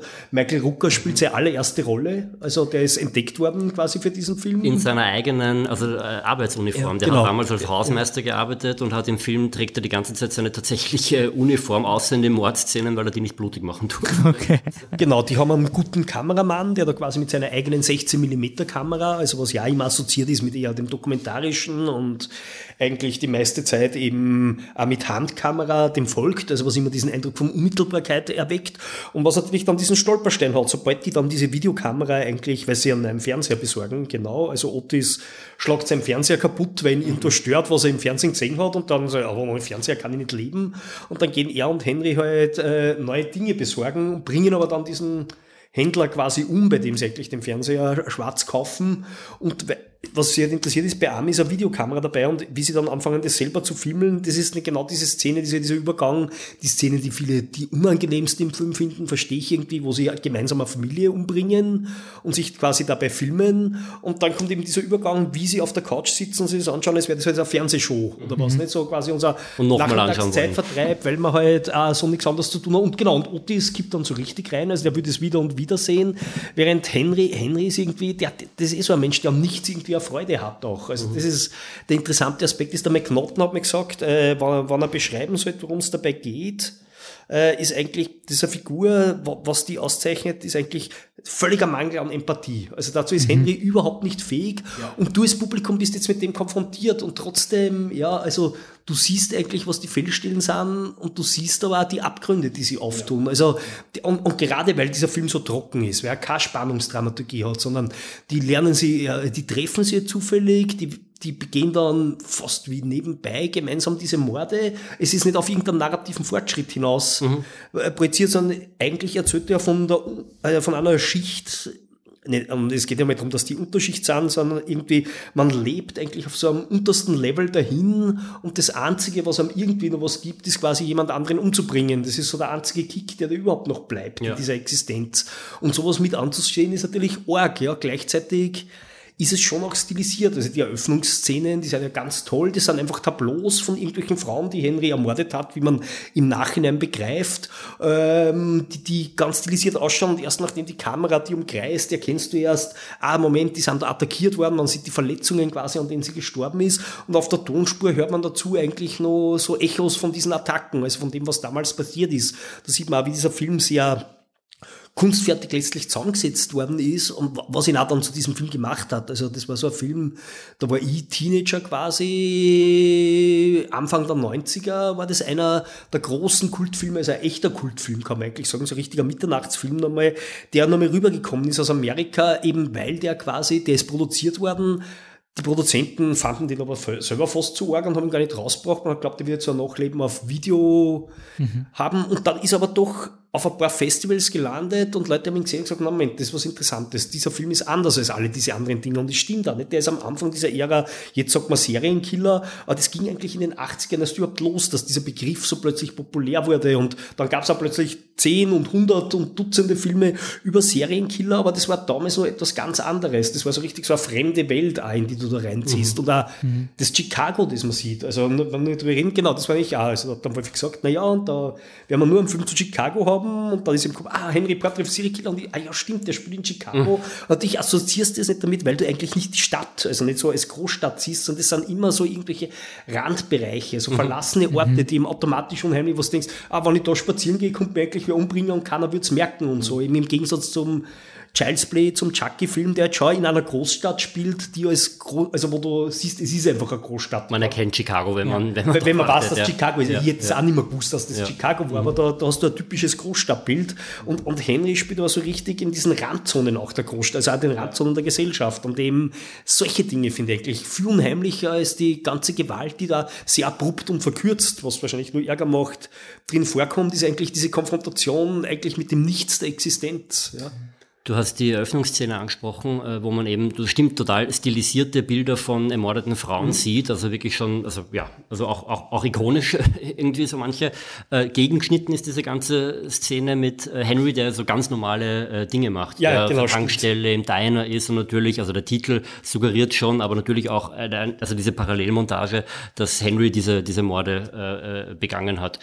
Ähm, und was ich finde, ist, was was diese Szene, diese Öffnungsszene auch schön macht, ist diese Ambivalenz oder diese Gleichzeitigkeit aus. Der Typ ist, wenn er normal alleine normale Sachen macht, ein normaler Typ und so ist aber gleichzeitig imstande zu dem. Und du hast es eh schon angesprochen, es geht um einen Typen, der null äh, Empathie empfindet. Es geht um einen Psychopathen und Psychopathie ist jetzt nicht nur in der Popkultur, das ist da nach wie vor ein, ein, ein Krankheitsbild, eine Sonderform der antisozialen Persönlichkeitsstörung, wo es genau darum geht, null, äh, null Empathievermögen, gleichzeitig oft halt, gerade dann, wenn es halt gefährlich wird, ähm, so ein was Sadistisches halt was reinkommt. Mhm. Früher wurde das auch nur als Sadismus bezeichnet. Es gibt eine Szene, ein Dialog mit der, mit der Becky heißt sie, oder? Mhm. Ähm, wo die Becky ihm schildert, wie sie aufgewachsen ist und wie sie von ihrem Vater vergewaltigt worden ist und vergewaltigt worden ist und so weiter. Und er kontert dann irgendwann mit, oder er reagiert damit äh, mit irgendwie sowas, ähm, ähm, äh, bist nicht gut zurechtkommen mit dem Vater oder wie. So auf ja, ja, Art, wo man merkt, bist du deppert. Ja. ja. Ja, es gibt ja später die Szene, wo sie zu, wo Becky eben dann zu um, Henry sagt, ja, I love you, während sie so Auto fahren, der fährt völlig gleichmütig Auto so weiter, so, ja, yeah, I guess I love you too. ja. Also es ist also richtig so, es, es, ist ja auch das Orge, dass, ähm, wir haben ja schon gesagt, wir spoilern, ähm, dass man keine Beziehung mit diesem Henry aufbauen kann. Also Becky glaubt, eine Beziehung mit ihm aufzubauen. Mhm. Und man als Publikum hat schon vielleicht das, den Glauben, dass die zumindest jetzt so ein dysfunktionales Pärchen sein mhm. könnten, aber sie wird dann auch ermordet. Mhm. Und that's it. Also mit diesem Menschen, da kommt niemand zu dem durch. Ja. Und quasi alles, was die Becky wahrscheinlich reinprojiziert, ist eine Projektion. Also das ist, mhm. muss nicht zwangsläufig sein, dass der Henry jemals diese Empathie, die sie empfindet hat, oder diesen Schutz primär vor ihrem Bruder, ähm, dass das irgendwie mehr war als gewisse Reflexe von diesem mhm. Menschen. Also das finde ich bei dem Film auch so gnadenlos, dass der dann zum Schluss einfach, das ist es und die Becky dass diese Schrecklichkeit wird dann einfach als eine weitere, äh, ein, ein, weiteres Bild in dieser Kette von den Sachen, die dieser Henry macht. Also mhm. für den war dieser ganze Film und die, die Person und das Individuum Becky genauso ein Ding wie halt die anderen Sachen, die man in der Montage gesehen hat. Das macht es irgendwie so erschreckend, weil es für ihn überhaupt keinen Wert hat. Also ja, und das, eine ganz große Stärke des Films ist natürlich, dass es überhaupt keine psychologische Erklärung oder sonst was gibt, dass du damit allein gelassen wirst, weil das ist das Problem von den meisten, also nicht nur Serienmörderfilmen, sondern von so vielen Filmen. Es muss immer erklärt werden, warum eine Person so ist, was sie macht und da erfährst du nie was. Also selbst hat er einmal von sich erzählt, wie er seine Mutter, äh, dass er im Gefängnis war, weil er seine Mutter umgebracht hat, widerspricht er sie. Oder sagt, er hat sie erschossen, und sie, ah, du hast sie doch erstochen, ah ja, vielleicht habe ich sie auch erstochen und so weiter. Aber gerade also, das. Bleibt, ja, nein, das macht es natürlich nun Und es eröffnet ein bisschen die, die Frage, ob er jedes Mal, wenn er eine Frau umbringt, das wieder erlebt. Also für mich war das diese mhm. Interpretation mhm. quasi, er ermordet seine Mutter psychologisch immer wieder und immer wieder. wieder. und deswegen kann er es nicht unterscheiden, weil quasi mhm. jedes Mal, wenn er das macht, ist er in diesem Zustand und deswegen sieht er immer seine Mutter, wenn er das macht. Also für mich war dieses, dass er lügt fast schon, ist da irgendwas so arg mit ihm im Kopf, dass ja, er. Ist, ist eine Möglichkeit, aber es bleibt eben offen. Also, ja. und das ist auch das Spannende. Also der Titel Henry Portrait of a Serial Killer ist eben, der liefert jetzt nicht, wie du glaubst, ein Porträt dieser Figur, warum ist die so geworden, sondern ein Porträt eher im Sinne von einem Schnappschuss. Nicht? Du, du, du siehst, was der macht und was der tut in ein paar Ausschnitten über 80 Minuten aus seinem Leben, mhm. ohne dass dir irgendwas dazu erklärt wird und komm selber klar damit. Mhm. Oder auch nicht. Ihr habt selber gesagt, der Film war jetzt nicht so der große Film. Ist ein Spezialfilm und ihr seid beide unterwegs eigentlich in, in Spezialfilmvermittlung. Mhm. Äh, ist sowas wie Henry Portrait of a Serial Killer, also keine Ahnung, Julian, wenn du quasi jetzt mal aussuchst, welchen Film unterstützen wir oder was ist die, die Idee bei Filmauswahl und, und bei Programmscreenings? Worum geht es? Natürlich ein Programm, was irgendwie stimmig ist, äh, äh, zu erstellen, wo halt mein Anspruch, äh, Filme gezeigt werden, die halt zum Kino passen ähm, und die äh, ein bisschen interessant sind, die jetzt nicht andauernd zu sehen sind, die nicht irgendwie im aller Munde die ganze Zeit sind, also so ein bisschen die Nische zu finden. Ich finde, Henry Potter with a Serial Killer würde schon reinpassen und ein, ein Programm, was da drumherum ähm, gestaltet werden könnte, sind Filme, die aus der Perspektive von ähm, ja, Killern oder Serienkillern oder einfach äh, sehr, sehr bösen Menschen ähm, gedreht sind, weil davon gibt's nicht allzu viele Filme. Also mhm. ist wahrscheinlich auch äh, logisch und nachvollziehbar, dass es davon jetzt nicht allzu viele Filme gibt, weil man identifiziert sich ja schon ganz gerne mit dem Protagonisten, also man braucht es wahrscheinlich nicht andauernd. Mhm. Aber ja. Und wann, wann man quasi, wann, wann ihr Programme kuratiert, wie also ihr, ihr wollt auch ein bisschen etwas reinwerfen, was man noch nicht gesehen hat, schätze ich mal. Oder wie, wie geht man da quasi jetzt ein? Was ist die Motivation von so einer kuratierten, wie zum Beispiel der Nachtblende, abgesehen vom kommerziellen her? Also was ist die, ja. äh, die, die Programmierung? Weil es muss ja nicht immer kommerziell sein, es sollte, aber. Ja. Nein, natürlich nicht. Also wir nehmen auch bei der Programmierung wirklich in Kauf, dass da Filme drin sind oder das ist auch mein einfach Anspruch, dass da dann ein, zwei Filme in dem Programm zu fünf Filmen halt bei der Nachtblende sind, wo wir in Kauf nehmen, dass da einfach wirklich wenig Leute kommen, einfach auch um es interessanter zu gestalten. Aber natürlich, finde ich, ähm, ist der Ort wichtig, ähm, wo diese Filme gezeigt werden und im Gartenbaukino passen halt 700 Leute rein. Das heißt, wenn da dann 10 bis 20 sitzen, im Schikaneder war das was ganz anderes. Mhm. Im Schikaneder war ich ab 10 Leuten, jetzt wirklich, einfach, habe ich mir gedacht, das ist fein, weil das ist eine Wohnzimmeratmosphäre. Ab zehn Leuten ist das cool, da einen Film zu schauen. Im Gartenbaukino ist es ein bisschen anders. Das heißt, ich mhm. denke da natürlich schon auch mit. Also ich, ich, ich programmiere im Gartenbaukino ganz anders als im Schikaneder. Ja.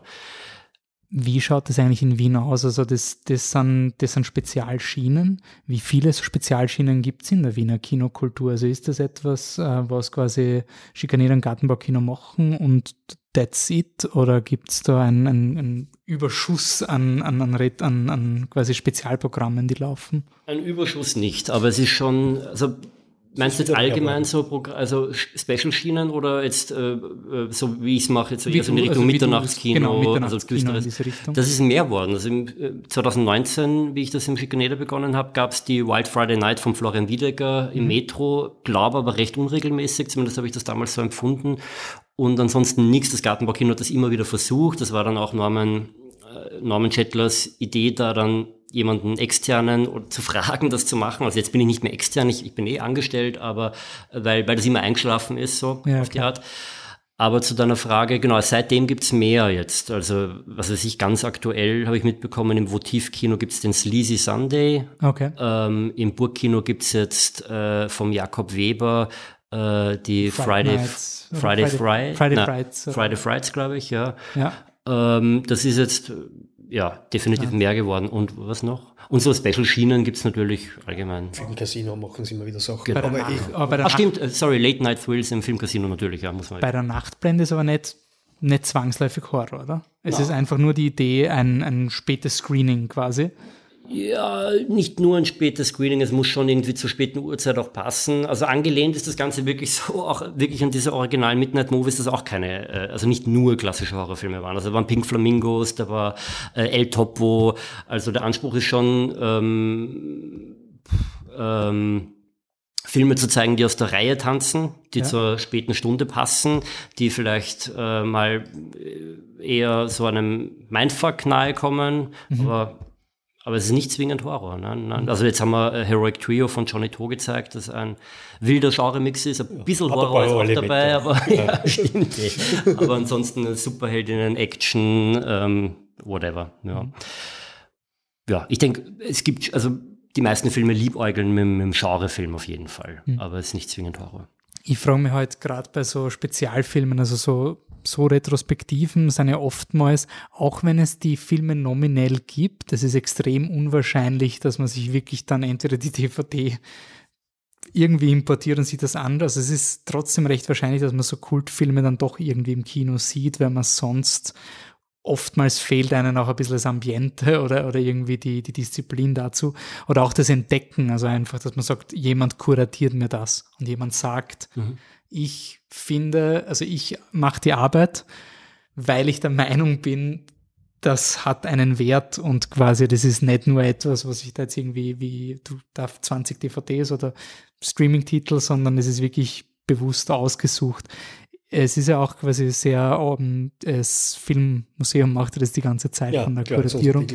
ähm, ihr habt auch Horrorfilme, habt ihr jetzt auch kuratiert? Genau, auch, also und haben wir immer wieder, nicht? Also wir haben viel, eigentlich alles das, was Midnight Movies ausmacht, kommen immer wieder in unser Programm vor, mhm. weil halt unser Programm immer viele Dinge sein soll. Ja, also finde ich, ist ja auch unser Auftrag, Hättet ja. ihr sowas wie Henry? Na, doch, werde ich sicher auch spielen. Also, okay. ja, ja, genau. Also, ich glaube, wir haben die Kopie noch, die, der war ja regulär im Verleih in Österreich damals im Filmcasino. Mhm. Also man darf nicht vergessen, solche Filme waren schon was, was noch normal ins Kino gekommen ist. Ja. Also die Zeiten haben sich schon stark geändert und eben auch damals war es ja ganz normal, dass Mitternachtsscreenings haben sehr viele Kinos in Wien angeboten, ja. als ich gekommen bin, in den 80er, mhm. 90er Jahren. Das ist nur irgendwann in den Nullern dann so habe ich mir das Gefühl gehabt, ein bisschen gestorben, weil halt dann eine Entwicklung weg war vom Kino mehr nach zu Hause, mhm. hat das mhm. Gefühl gehabt und jetzt habe ich das Gefühl, natürlich nicht nur, aber dass es halt logischerweise wieder Entwicklungen auch in die Gegenrichtung gibt. Dass man mhm. halt sagen, ah, eigentlich wäre das doch toll, mal wieder so spät abends dann nochmal so einen anderen Film oder so zu sehen. Ja, wir im Filmmuseum haben das sogar zwei, dreimal probiert und merkt bei uns, äh, dieses Publikum ziehen wir offenbar nicht an und unser Stammpublikum hat nicht so Interesse daran, dass sie mhm. spät nachts ins Kino gehen. Also bei Reihen, wo sie anboten hat, wie der Charlo-Reihe oder so, hat es mhm. auch mal versucht, so Mitternachtsscreenings auch anzusetzen. Ah, das gab's mal der Ja, ja, um, um elf, halb zwölf, ah, also nicht genau genau okay. Mitternacht, aber schon, da haben wir echt nur einen Nachtslot drangehängt und habe gemerkt, es kommt trotzdem viel weniger Publikum. Mhm. Also da sind wir als Filmmuseum vielleicht nicht der richtige Ort dafür, ja. Mhm. Aber trotzdem finde ich, sind wir schon der Ort dafür, eben alle, alles Mögliche zu zeigen, ja. Also auch, wie jetzt zum Beispiel in dieser Sexfilmschau, da laufen genau solche Filme. Also, ja. Weil wir ja natürlich auch zu dieser Idee der Midnight Movies, da gehören, was ich, Pornofilme und Kunstfilme aber genauso dazu, wenn sie abseitig oder anders sind, ja. Mhm. So, so ein Film wie Memories of Miss Edgy, der ist im Prinzip noch ein Porno, aber er ist eigentlich auch ein Horrorfilm. Mhm. Also von Gerard Damiano, einer der Filme, der jetzt da gelaufen ist und so. Und mir ist es ganz wichtig, dass solche Filme bei uns auch unbedingt einen Platz haben müssen, dass man eben ein, großes Spektrum aufmacht. Und es hat natürlich aber auch damit zu tun, mit dem, was verfügbar ist. Also mir als Programmierer im Filmmuseum ist es immer Hauptanliegen, dass man die Filme auf Filmkopien sehen soll. Ja. Also auf ein DCP verzichte ich lieber, als dann, mhm. als ihn zu zeigen, oder ich baue die Reihe um, außer es ist am Regisseur gewidmet, weil da kannst du mhm. nicht aus, der hat diese Filme gemacht, ja. ja. Aber weil jetzt sagen wir, eine Reihe haben würde, wo ich jetzt 15 Horror oder Krimis, weil äh, Henry Patrick ist irgendwie Horrorfilm, irgendwie auch kein Horrorfilm. Ja, ist auch ein ja. ganz klassischer Kriminalfilm, wenn man so will. Ja. Mhm. Ähm, dann würde ich mich halt eher aufgrund der Kopienlage vielleicht ein bisschen anders entscheiden dafür, was ich zeige. Aber für so einen Film würde ich sicher immer Platz haben, ja, weil der ist auch einer der wesentlichen Filme, finde ich, äh, aus den USA in den 80er Jahren. Der ist für mich spannender als was dann, sagen wir, die Coen Brothers die, die kurz danach anfangen und die mit Platz Simpel was machen, was sagen wir, atmosphärisch ein paar Ähnlichkeiten hat, aber das ganz leicht und konsumierbar ist, aber mhm. schwarz und humorvoll ist, weil dieser Film eben wirklich hart ist und die ja. herausfordert. Also genau ja. sowas finde ich, was für, wofür das Filmmuseum ein Ort sein muss, mhm. um solche Erfahrungen zu bieten. Ja.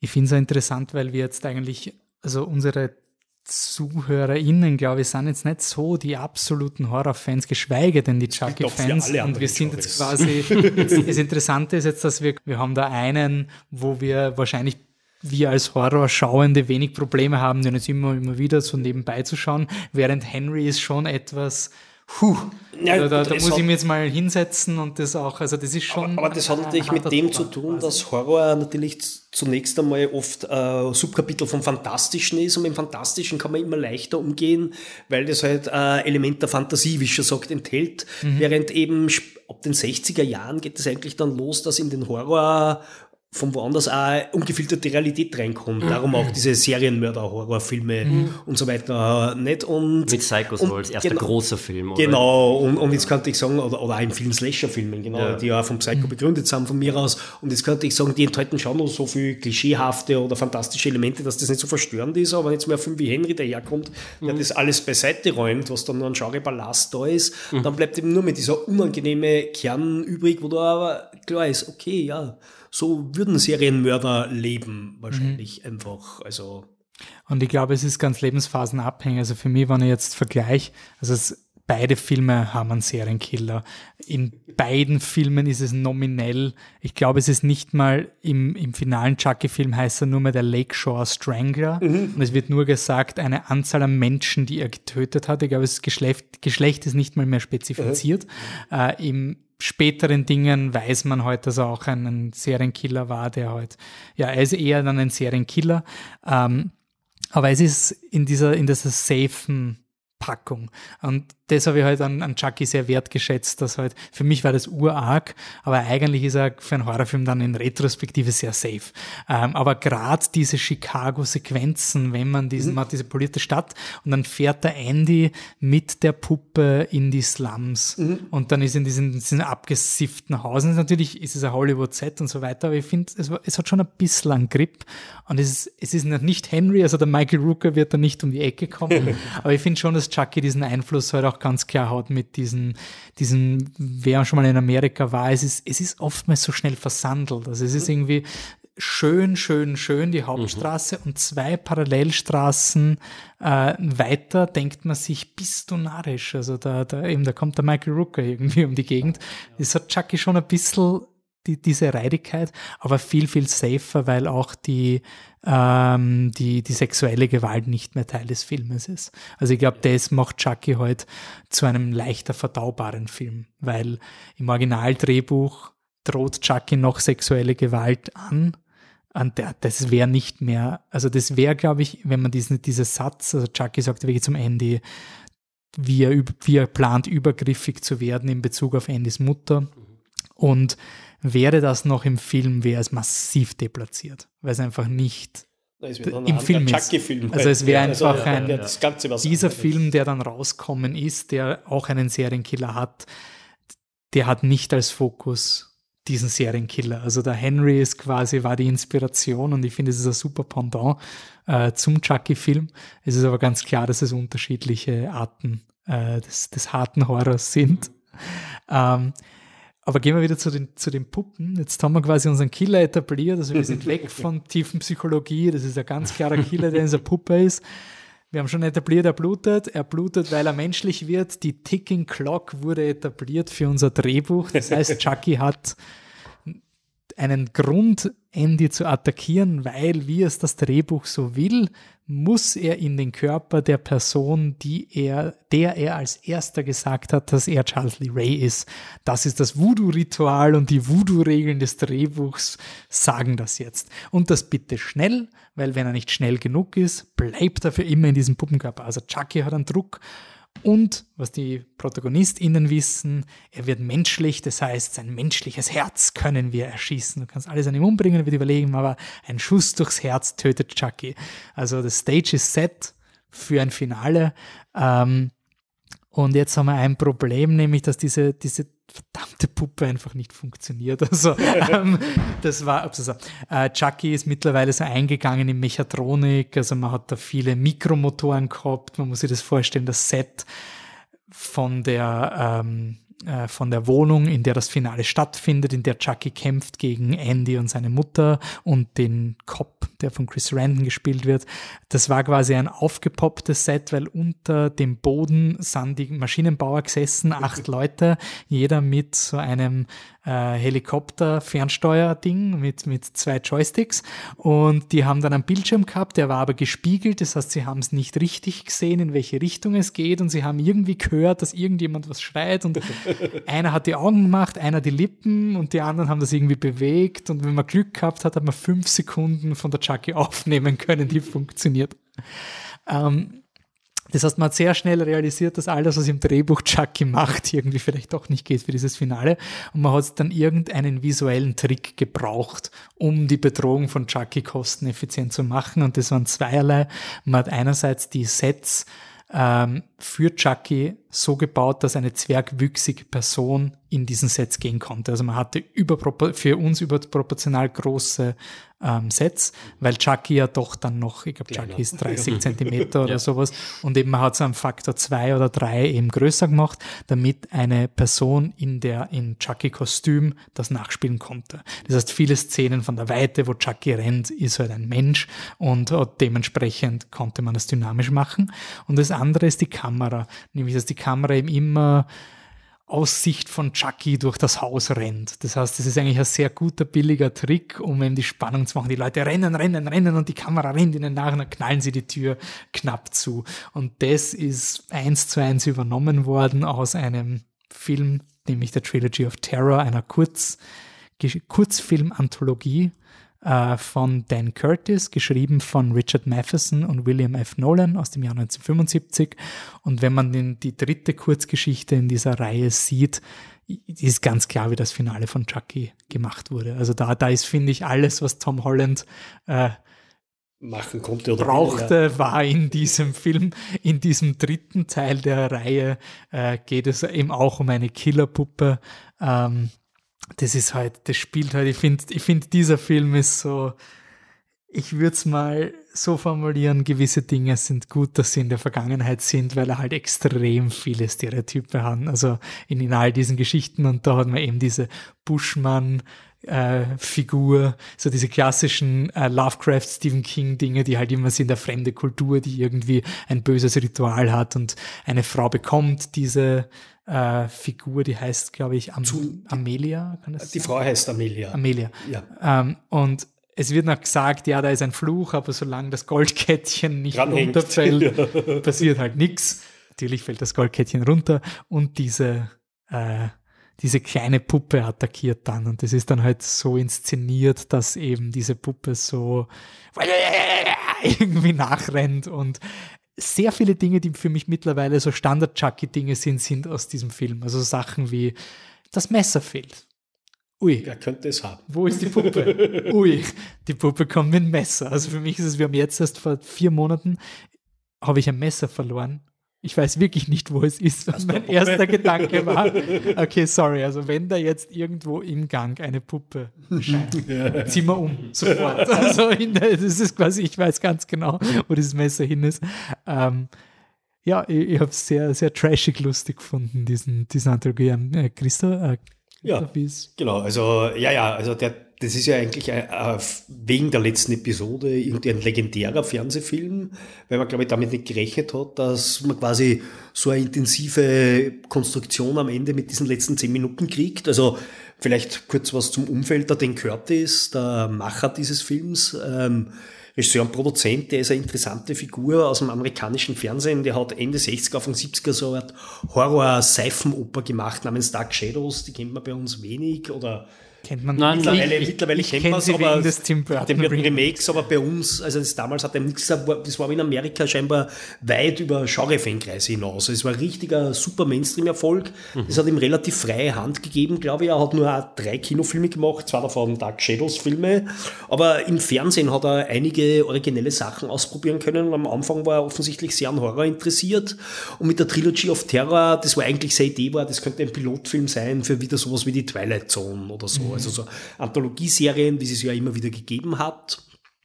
Die Hauptfigur in allen drei Episoden ist äh, quasi die Karen Black, eine der interessantesten Schauspielerinnen von New Hollywood, die nie ganz berühmt worden ist, aber weil sie so ein bisschen ein eigener Typ ist, finde mhm. ich, die aber auch in vielen bekannteren Filmen aus dieser Zeit ganz tolle Rollen spielt. Die hat in Easy Rider hat sie eine Nebenrolle oder in Five Easy Pieces auch mit Jack Nicholson. Also die ist irgendwie eine Kultfigur. Ich glaube, das hat dazu beigetragen. Dann sind die ersten zwei Episoden, das sind auch so klassische Twilight Zone Episoden, eben noch Kurzgeschichten vom Matheson, der eher einer der großen fantastischen Autoren ist und der auch viel fürs Kino und fürs Fernsehen, so fürs Anthologieserien oder Duell von Spielberg quasi, mhm. hat er zum Beispiel geschrieben. Also ein Mann mit vielen originellen Ideen auf jeden Fall. Und die ersten zwei sind eher so klassische, ruhigere Geschichten. Und die dritte ist eben dann, die beginnt auch relativ ruhig. Also die kriegt eine Karen Black, gespielte Amelia, da die Puppe, dann telefoniert sie ganz lang mit ihrer Mama eigentlich. Das ist so ein bisschen so eine Schauspielszene, wo er merkt, die ist eigentlich nicht zufrieden in ihrer Beziehung mit der Mama und so weiter. Und dann fällt halt das Kettel von der Puppe aber und dann hast du eigentlich auf 10 Minuten von dieser 20-minütigen Episode verdichtet, muss man auch sagen,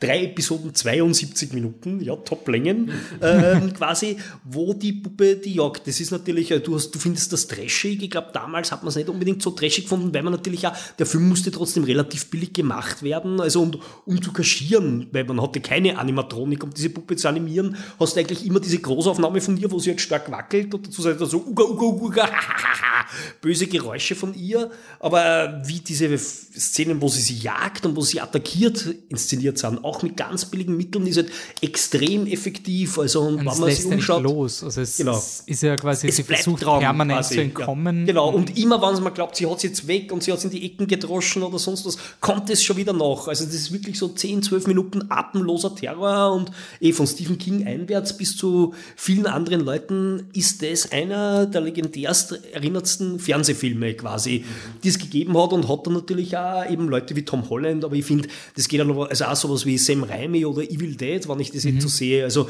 wie der auch quasi mit keinem Geld Kameramanöver machen muss mhm. und wer das macht, die haben sich da schon was abgeschaut. Ja. ja.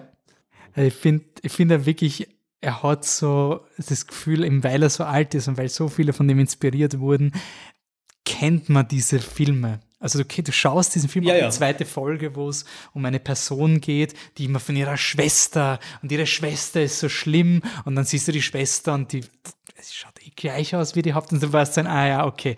Also du hast diese, du hast, du hast diese Art von polemischen Twist, also den, das ja, geht ja. wahrscheinlich da ganz klar auf solche Dinge zurück. Mhm. Aber mittlerweile sind eben die, sind eben 50 Jahre fast schon vergangen.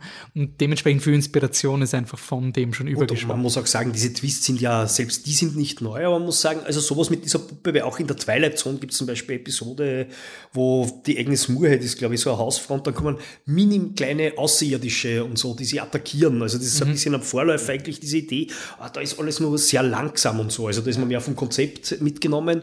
Aber das knallt halt so richtig mhm. bei dieser letzten Trilogie, auf der, das hat eine Kinetik und eine Energie, die finde ich nur immer beeindruckt. Mhm. Also ich habe es jetzt wieder angeschaut, ich weiß nicht, so wie viel Mal ich schon gesehen habe und trotzdem muss ich jetzt mal sagen, das ist schon bemerkenswert, alleine was inszenatorisch abgeht und natürlich sind andere Dinge, die halt heute unvorstellbar sind, aber die halt damals ganz gang und gäbe waren, wie zum Beispiel, dass, dass das halt jetzt, also die, die Puppe schaut ja eigentlich aus, als käme es aus Afrika, aber es wird gesagt, das sind die Zuni und die Zuni sind tatsächlich so eine Pueblo-Kultur, die, ich glaube sogar in Nordamerika, also nicht einmal in Mexiko drunten gelebt haben und die eigentlich ein sehr friedliebendes Volk waren und so. Also es geht nur um diese Idee und das, ah, das Wort Zuni, das klingt eigen und das macht dann schon was in den Köpfen und das beschreibt natürlich auch einfach die Zeit von damals. Ja. Also, und es ist ja interessant, es gibt ja eine Fortsetzung, Trilogy of Terror 2 von 96, da hat er den Curtis, der hat dann Jahre, mehrere Jahrzehnte eher andere Sachen im Fernsehen gemacht, aber da ist er nur mit zurück zu diesen horror-fantastischen Wurzeln und das sind auch drei Episoden. Ähm, die ersten zwei sind was anderes,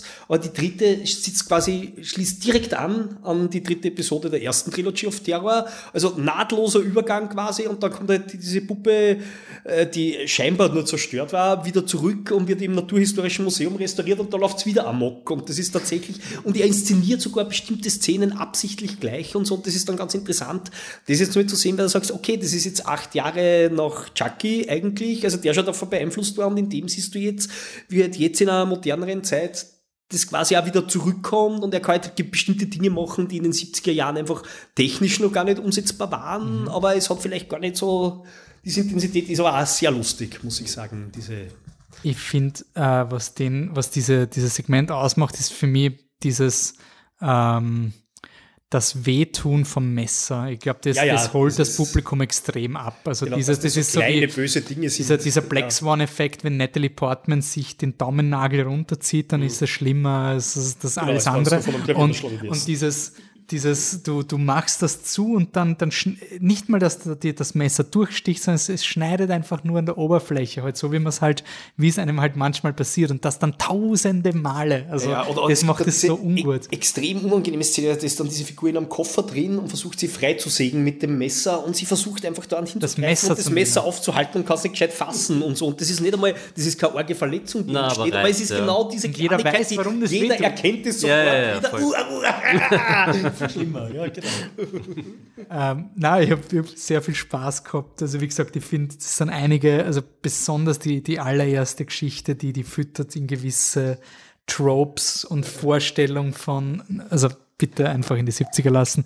Ähm, Aus welchem Jahr ist der? 77, äh, was? 75, 76 würde ah, ich ja. schätzen, aber jedenfalls Mitte 70er ist er. Also nach, nach dem Landhaus der Toten Seelen. ja, ja, ja und noch vor Halloween von John Carpenter. Weil ich denke ja. an die Point-of-View-Perspektive, weil du gemeint hast, das war eher so aus, aus, aus, aus Kostengründen oder um da quasi quasi. Ja, aber, ähm, aber ich denke also, mal, die, aber bei, bei, Tom bei, Holland bei Carpenter ist er langsam und gleitend natürlich, ja. diese Point-of-View-Shots und die sind ganz arg im ja, Es ist wirklich, so wie du gesagt hast, es ist sehr Sam Raimi. Es ist wirklich dieses, ähm, diese Kamera, die durchfetzt, also die durch den mhm. Raum durchfetzt und das erzeugt ja diesen, diese Attacke die ja in Chucky ganz wichtig ist zum Schluss, weil gerade im Finale ist ja sie, das, das, ähm, das Badezimmer hat zwei Türen und die Chucky rennt immer hin und her und hin und her und durch diese Kamera hast du halt diesen, boah, die ist schnell und jetzt musst, also eigentlich rennt er gar nicht so weit, aber du hast quasi diesen Effekt von, da ist ein, ein Zug, der aufs Publikum quasi mhm. zudampft und, und die nieder, niederrennen wird.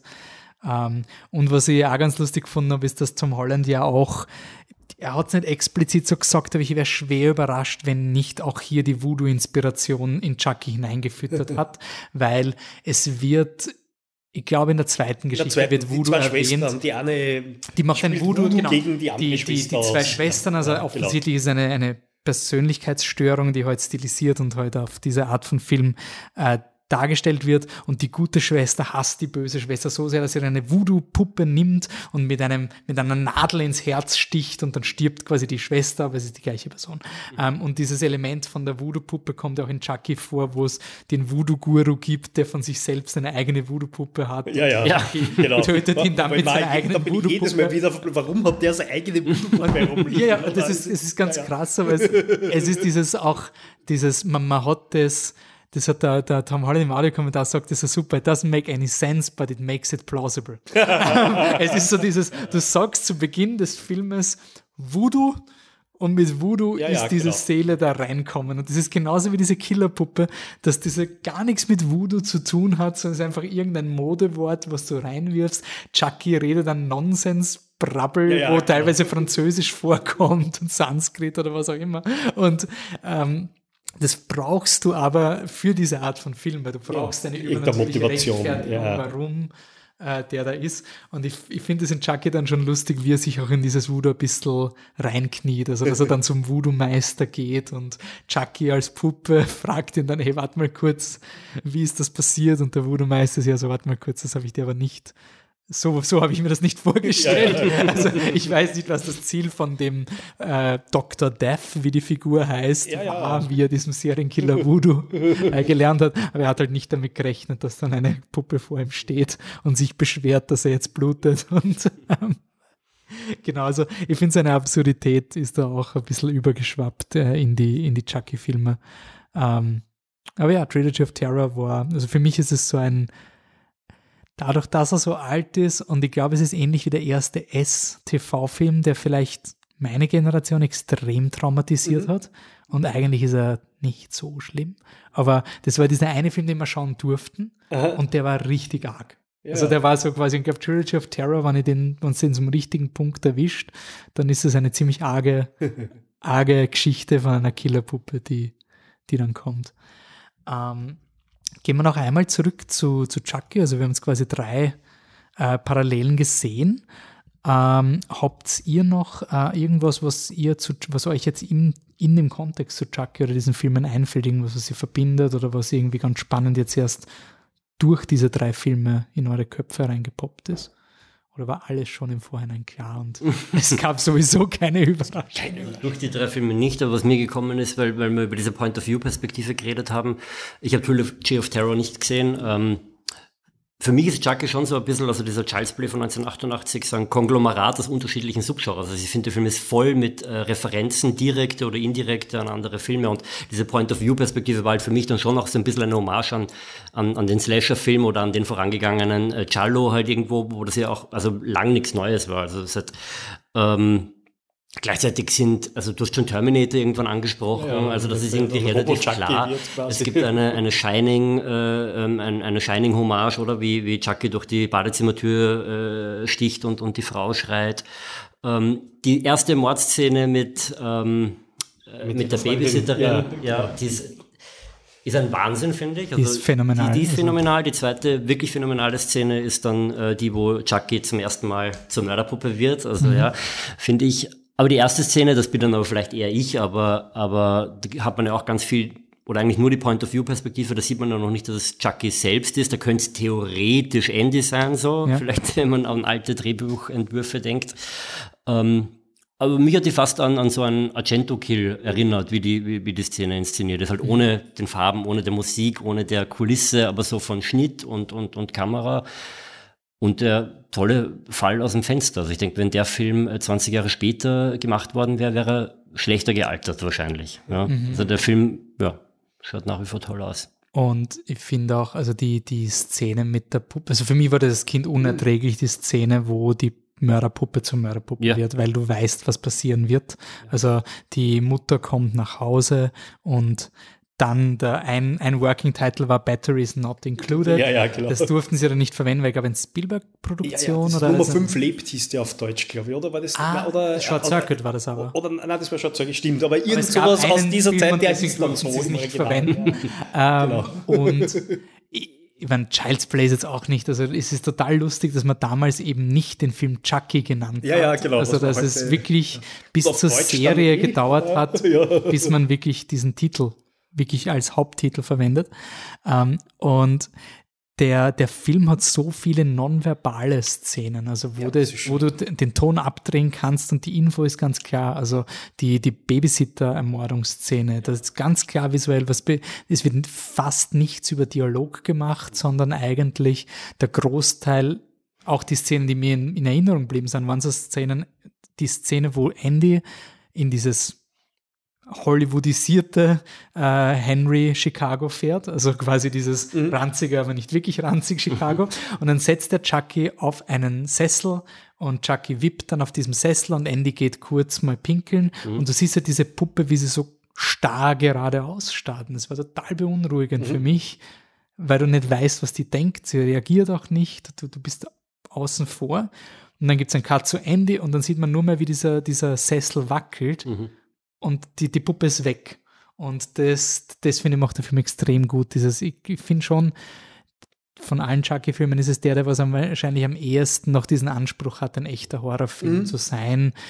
Es gab dann einen Versuch im sechsten Chucky-Film, wo man das nochmal aufleben wollte, aber ich finde das Effektive am Horror und dieses in die Länge ziehen von den unguten Szenen, so dass halt, also ich nehme es immer ernst, wenn die Mutter halt ganz langsam jetzt zu dieser Puppe hingeht, die Puppe umdreht, um zu schauen, ob da die Batterien wirklich nicht drinnen sind. Und du weißt, sie sind nicht Ja, drinnen. ja, ja. Also, und das dauert schon. Das ist wie, wie die Magic-Szene. So, die, die dauert endlos lang, diese Szene. Und dann fällt die Puppe runter und dann ist unter der Couch. Und du weißt dann, ja, natürlich soll sie nicht drunter schauen. Auch eine super Szene, wie die da runterfliegt und dann so unter das Sofa rollt und man, das ist aber so schnell, dass man sich denkt, okay, theoretisch könnte sie wirklich runtergerollt sein, aber es schaut schon so aus, als hätte sie sich jetzt bewegt und so, Mhm. Ja. finde ich auch, ich auch ganz toll. filmtechnisch sau cooler Trick, weil sie konnten es nicht machen mit Schnürren. Und sie haben das Set dann 45 Grad gekippt, aha. damit sie automatisch runterrollt. Weil sie haben es Ja, einfach aber so nicht geschafft ja. mit Schnürren und haben es dann einfach, und dadurch schaut es auch so komisch Ja, aus, ja, weil die wirklich, Puppe sich so komisch zur Seite Ja, toll. Bewegt. Ja, super, aber wirklich super Impro. Und Ja, und auch, weil ihr das vorher äh, gesagt habt, mit, dass es grauslich ist, so kleine Dinge, die man einfach so gut nachempfinden äh, empfinden kann, wie was weiß ich mit Papier schneiden oder so. Ähnlich ist es in der Szene, wo Chucky dann zum ersten Mal vor der Kamera zur Mörderpuppe wird, weil sie ja, das dauert ja ganz lang, so wie du gesagt hast, und, und, und sie hat schon die Puppe in der Hand und schaut nach und fast schon irgendwie intim, ob da die Batterie drin ist. Und man hat so Angst, dass die sich plötzlich bewegt. Oder auch was du vorher gesagt hast, einfach die Angst davor, dass etwas Lebloses plötzlich wieder lebhaft wird. Alleine wegen dem äh, Schock, den man kurz hat. Also ich zum Beispiel bin ich vielleicht äh, weird, aber ich habe ich hab Angst vor äh, toten Lebewesen und zwar nicht wegen Geist oder so, sondern weil ich tatsächlich Angst habe, weil das, was eigentlich was Schönes wäre, wenn das plötzlich wieder lebt. ja. Wenn ich ein Meerschweindel, ein totes, habe ich einmal in der Hand gehabt an einem Arbeitsplatz, habe ich echt, das finde das total, total äh, angsteinflößend. Und beim Menschen noch mehr. So. und und das, das, das, das provoziert diese Szene voll in mir. Ja. Auch dann, wenn es unter dem Sofa ist und sie es langsam hervorholt und so. Man denkt, wann bewegt sich die? Und man weiß ja, dass sie sich bewegt. Ja, aber es, dem es Fall. kommt eben nicht So. dann. Also es kommt Ja. nicht, wenn sie unter die Couch schaut. Das wäre quasi Genau. zu einfach, sondern es, sie muss wirklich viel provozieren, bis diese Puppe endlich nachgibt. Also ich kann es verstehen, also ich verstehe Tom Holland, wenn er sagt, der Film ist nicht sonderlich brutal. Ich kann es aber voll verstehen, dass du dich als Kind da angeschissen hast bei dem. Film, weil die Szenen nach wie vor so gut funktionieren auch. einfach. Also der Film war die Hölle für mich. Es war wirklich so der, der allerschlimmste Horrorfilm. Und obwohl ich Bride of Chucky gesehen habe, aber diese Atmosphäre und ich habe es so genossen, das im Filmarchiv letztes Jahr auf der großen Leinwand sehen zu können. Also ich habe generell für so Retrospektiven bin ich immer so dankbar, weil ich habe ich glaube schon, dass das jetzt in eine Zielgruppe ist, die vielleicht auch teilweise wieder ins Filmmuseum kommt, aber diesen Flair, diese Filme, die man, für die man immer ein bisschen geschämt wurde, Ah, die auch sehen zu dürfen. Also wirklich so ein, da läuft in so wichtigen Institutionen so ein Schund. Und die sind dann in einem schönen Kino, ein schönes Abendprogramm und das hat was ganz was Eigenes, wenn man diese Filme plötzlich so wie zur Kirche gehen quasi. Aber das durfte man damals nicht. Also einerseits, weil ich nicht ins Kino durfte, aber halt, das waren nicht die Schundfilme. Und jetzt ist das irgendwie, das hat für mich extrem, also bei Chucky war das halt, ich hab das nicht geglaubt, dass ich jemals Chucky im Kino sehen kann. Also das war wirklich für mich so ein Wow, äh, check, Checkmark on that irgendwie. Aber eben auch bei der Capitalism Sucks Retrospektive, da haben wir auch vom Feedback her gekriegt, so, wow, der Film, das ist ja voll cool, weil den habe ich noch nie im Kino gesehen. Also dieses Bedürfnis, diese Dinge, die man, man fühlt sich fast so, als hätte man was verpasst, wenn man es nicht im Kino sieht. Ich finde es irgendwie schön, dass das doch wieder ein bisschen aufflammt. Also, Hast du eine Folge zu Capitalism Sucks gemacht? nein, wir haben nur, ähm, also wir haben nur Ah, Prost. ja, stimmt, genau. Wir haben quasi, quasi wir, wir suchen uns, wir sind eben, wir dürfen ja immer die Leute ins Kino schicken und dementsprechend bei Capitalism Sucks war es richtig, richtig schlimm da. Ich habe ein paar Filme zu einigen, weil das wirklich so ein, oh, den sollte ich sehen und den sollte ich sehen. Also wirklich so diese, diese Filme, aber die viele Leute gar nicht im Kino gesehen Ja, ja, haben. eh Und da ist es wirklich plötzlich ein ja. Event, ich darf endlich Alien. Also natürlich ist das eh klar und ist es eher der, der, der lame Tipp, dass man jetzt quasi Alien Ja, empfiehlt.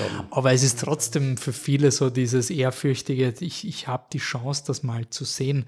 Und wurscht, ob der schon ein paar Mal gelaufen ist und wurscht, wie oft 2001 im, im Gartenbaukino läuft. 600 Das Leute ist waren. immer noch, also ich war immer, ich war dann, habe dann Angst gehabt, dass ich ihn nicht sehen konnte, 2019 oder so, und dann war es auch beim nächsten Mal muss ich schauen, weil es halt wirklich so eine, eine tolle Erfahrung ist, auch in der Hoffnung, vielleicht im Kinosaal zu sitzen mit jemandem, der das nicht kennt. Also das, also auch bei Chucky waren ein paar, da hat wirklich irgendein Vater seinen zehnjährigen Sohn oder so mitgenommen. Yes, good parenting. Das ist so alles richtig gemacht. Ja, das ist natürlich immer so. Also das merke ich schon, das freut mich dann auch im Filmmuseum, dass immer Leute kommen, die den halt noch nie gesehen haben, auch bei Filmen, die wir halt schon oft gespielt haben. Weil ich glaube, unsere Alien-Kopie haben wir wahrscheinlich zehnmal gespielt in den letzten 20 Jahren. Also der ist, aber trotzdem sind immer wieder Leute dabei, die den halt dann zum ersten Mal sehen. Ja. Suspiria wahrscheinlich auch nicht zum zweiten oder dritten Mal, oder? Ga ganz ehrlich, ich muss ihn noch im Filmmuseum schauen. Ich habe ihn noch nie gesehen. Ich habe ihn im Filmmuseum auch nicht gesehen. Nein, ich habe ihn noch nie gesehen. Wow, okay. Ich habe Suspiria noch nie gesehen. Für mich ist es man sich schon im Kino anschauen. Wenn, dann schaue ich den im Filmmuseum, wenn es sich endlich mal ausgeht, weil ich habe jetzt überhaupt keine Lust, den zu Hause zu schauen. Also das sind schon so Sachen, ja, natürlich läuft er oft, aber es ist noch immer so ein, ich, bevor ich ihn zu Hause nachhole, hole ich den im Kino nach. Also das ist irgendwie ganz klar. Filme nachholen, welche Filme passen zu Chucky? Also am Ende vom Podcast machen wir immer so ein, wir haben drei Filme fürs Ja. Programm, wir haben ja hunderte Filme gescreent. Jeder von uns hat sich das in Kleinstarbeit gescreent, dann hat jeder diese anderen Filme geschaut und von diesen 100 Filmen, die wir dazu dritt gesehen haben, haben wir runtergebracht, jetzt haben wir nur drei genommen. Welche Filme können noch schauen? Ich meine, Dead of Night ist schon gefallen. Ja, ja, genau. Also der muss irgendwann wahrscheinlich schon sein, weil der schon irgendwie so der Gottvater für diese Art von Horror-Bauchredner-Puppen-Idee ist. Aber was mir wieder eingefallen ist mit den leblosen Puppen, ist der erste Film von David Schmöller, ähm, Tourist Trap, sein erster Langfilm, der, der, wo es einfach um eine Gruppe von Leuten geht, die in so einem Hotel, in, äh, Motel im Niederland stranden und dann werden sie halt drei noch dezimiert und eben der Motelbesitzer hat halt so einen ganzen Raum voll Schaufensterpuppen. Diese Schaufensterpuppen sind richtig scary. Und David Schmöller ist ja dann der, der schließlich äh, den ersten Puppet Master Film, also Ah, die dann durch Chucky quasi in Produktion gingen, ha- hat, er, hat er dann auch wieder gemacht. Also so schließt sich hier auch ein kleiner Puppenkreis. Aber dieser Tourist Trap, das ist echt so ein Film, wo ich mich auch richtig gefurchten habe teilweise, was mir ganz selten passiert. Ja, und bei dem, was du jetzt da umrissen hast, ist mir Dolls eingefallen von Stuart Gordon. Auch ein ja. Meisterwerk natürlich. Super ja. Film und auch vor Child's Play. Mhm, worum geht's? Also nur kurz, was Ähnlich, wie du es gerade beschrieben hast. Leute stranden in einem alten Haus mit einem schrulligen, also das ist jetzt wirklich aus der Erinnerung, ja, lang her, schrulliges altes Ehepaar, die wahnsinnig viele mordende Puppen daheim haben und ich glaube, es sind das sind eher Kinderseelen, die Kinderpuppen. Ja, genau, aber Kinderpuppen das sind- und auch aber das sind Seelen, so- die da drin gefangen sind. Ja, ja, genau. Und, und, und das sind schon eher so Plüschtiere und so. Also diese Art von Kinderpuppen. Während dem anderen, in diesem Tourist Trap, sind es richtige Schaufensterpuppen. Ach so, okay. Also wie man es als so, Money ja, ja, okay, so Mode. Und, ja, ja, genau. Also, aber was nur mal was anderes ja. vom Effekt her macht. Weil Dolls ist natürlich super. Das Ja, ist gleich, am, gleich am Anfang dieser Plüschbär, das ist in einen echten bösen Bär verwandelt. Sehr guter Moment. Sehr guter Moment. creepy Schaufensterpuppen und Traumatisierung der Kindheit. Es gibt eine, Ta eine Kommissar Rex-Folge mit Christoph Waltz, wo er Frauen ermordet und er verkauft irgendwie, glaube ich, so, äh, ich glaube, er ist irgendwie so ein Trachtenverkäufer oder sowas. Urungut. Also ich meine, Christoph Waltz hat ja seine ungute Art ja. schon und meine Schwester hat gesagt, das war die Kommissar Rex-Folge, vor der sie sich so gefühlt hat, eben auch mit diesen Puppen. Also nicht nur eben, weil ich glaube, da ist auch so ein Aspekt, dass er die, die Frauen dann so anzieht wie die Puppen. Also es ist irgendwie so was, Ja. etwas Lebendes zu etwas Leblosen machen und so. Also ganz, ganz für, also Kommissar Rex wahrscheinlich eh harmlos, aber für, für Aber arg. wahrscheinlich unabsichtlich mal geschaut und dann hast du den Kapp und Kappa und dann blärt das Kind und du kannst nichts machen. Also das, das kann schnell mal passieren. Ja, und Stichwort Schaufensterpuppen und Stichwort Henry passt, passt zu beiden äh, Maniac von William, Ah, William ja, Lustig. Ja. schön. Genau, also Kurze- gilt so als erster, erster US-amerikanischer Serienmörderfilm zumindest. Weiß nicht, ob dir als Nein, nein, Filmhistoriker... Serienmörderfilme schon in den 40er Jahren. Ja, also da okay. war die Serienmörder deswegen. nicht so verbreitet, aber Klar, mit, mit dem, der erste, also, wenn man wo liest, es ist der erste, kann man sich sicher sein, es ist, ist falsch.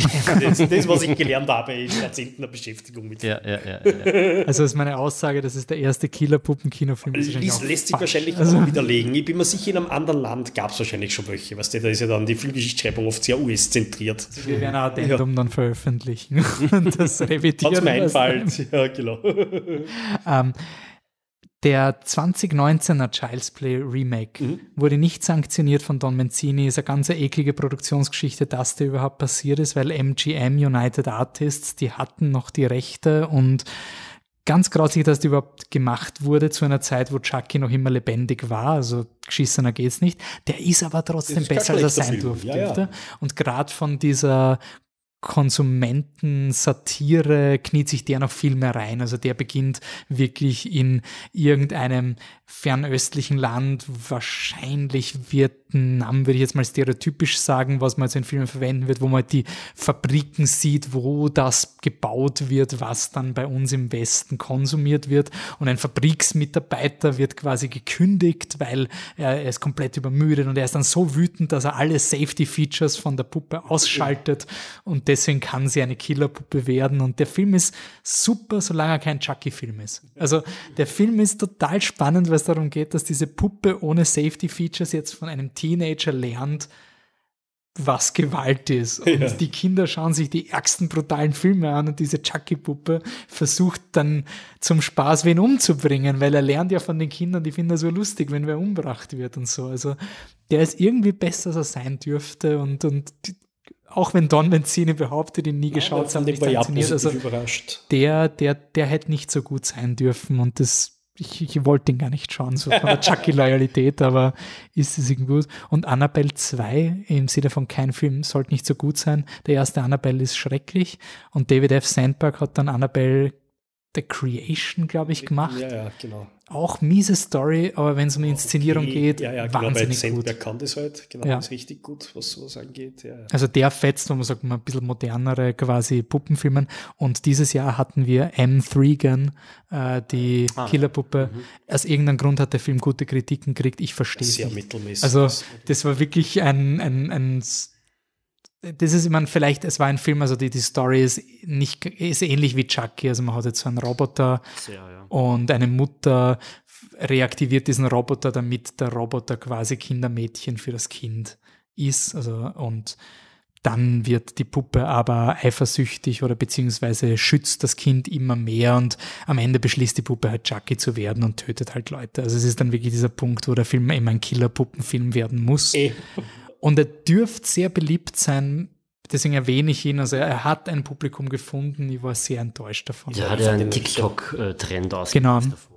Also es gab einen Tanz im Film, der dann ganz auf TikTok war und den konnten die Leute nach. Also ich glaube, ich glaube, ich würde so eingehen als einer dieser, so wie Paranormal Activity, dieser Twitter-Film war, wo man mit so Tweet, mit Fake-Twitter-Profilen einen Film vermarktet hat, ist wahrscheinlich Megan so ein ah, Marketing-Team super macht aber vielleicht deswegen interessant. Also vielleicht weiß, nicht vom Horror. Als, als Film selber ist er sehr produktartig einfach. Also in dem Fall genau die Special Features, nicht? Da, da, da ist nichts aktiviert, äh, damit man sich nicht an die Regeln hält, also bei der Puppe, sondern ja. Aber wir haben es schon letztes, Mal, letztes Jahr erwähnt, es ist schwierig, einen anderen Puppenfilm zu machen, der eben nicht Chucky ist. Also es ist halt schon, ja. der nicht halt so ein, ich glaube so, so, ja, es gibt schon oft so die verfluchte Puppe oder sowas, aber das die Puppe wirklich diese Persönlichkeit hat. Das ist mhm. total interessant, dass es nicht so leicht geht, geht popkulturmäßig so eine zweite Killerpuppe etablieren. Weil Chucky ja auch viel von sowas wie Magic genommen hat. Also wie wir gesagt haben, der Fetz, der so frech ist und sich das sagen traut, was, was man nicht sagt quasi. Das ist ja das Kapital von Chucky. Also diese Chucky, das sagt politisch unkorrekte ja. Sachen und kommt damit durch und so. Ähm, das ist, ist weiterhin gut. Und natürlich die Serie kann man weiterhin ans Herz legen. Sie haben zwei Top-Staffeln. Gehabt. Die dritte Staffel spielt jetzt im Weißen Haus. Ich kann mir nicht Aha. vorstellen, dass es nicht großartig wird. zu Sachen, zu Dingen, die nicht funktionieren. Wie geht es bei euch weiter? Also quasi die Biennale läuft jetzt gerade, das heißt, das Filmmuseum hat wahrscheinlich die Programmschiene schon für das Jahr ja, ja, erledigt. Also das ist auch, das Buch wird, ich glaube, das Programmheft wird gerade verteilt bei der Biennale Pressekonferenz, die heute Abend ist. Und äh, da, da das geht auch bis zum Ende des Jahres. Der Hauptteil wird eh unsere gemeinsame Retrospektive mit der Biennale sein. Mhm. Raul Ruiz, das ist ein gebürtiger chilenischer Filmemacher, der aber dann sehr bald nach Europa geflohen ist, also hat sich so in Argentinien Filme gedreht, ist dort vor die Kultur geflohen und dann eigentlich im französischen Kunstproduktionsumfeld irgendwie so ein fruchtbares Wasser gefunden hat, um sehr wirde und surrealistische Filme aufzudrehen. Also der ist schon ein toller Regisseur des Fantastischen, der super bizarre Dinge gemacht hat. Kann man eigentlich schon äh, Leuten ans Herz legen. Das ist schon was, und, und ich habe so das Gefühl, dass der so ein bisschen was ist, der in der Wiener Cinephilie nie angekommen ist, weil heutzutage ist das ja auch alles anders geworden. Man hat das Gefühl, weil die meisten Filme übers Netz erreichbar sind, haben alle Leute Zugriff auf dasselbe, aber früher war das ist schon sehr regional eigentlich definiert, was man als die ganz wichtig, also natürlich Citizen Kane war immer quasi der berühmteste Film oder so, aber bestimmte Filmemacher galten halt hier weniger und gleichzeitig war der aber im Rest von Europa oder in den USA als einer der interessantesten quasi Arthouse-Filmemacher anerkannt mhm. eigentlich. Also jetzt ist er seit zehn Jahren tot.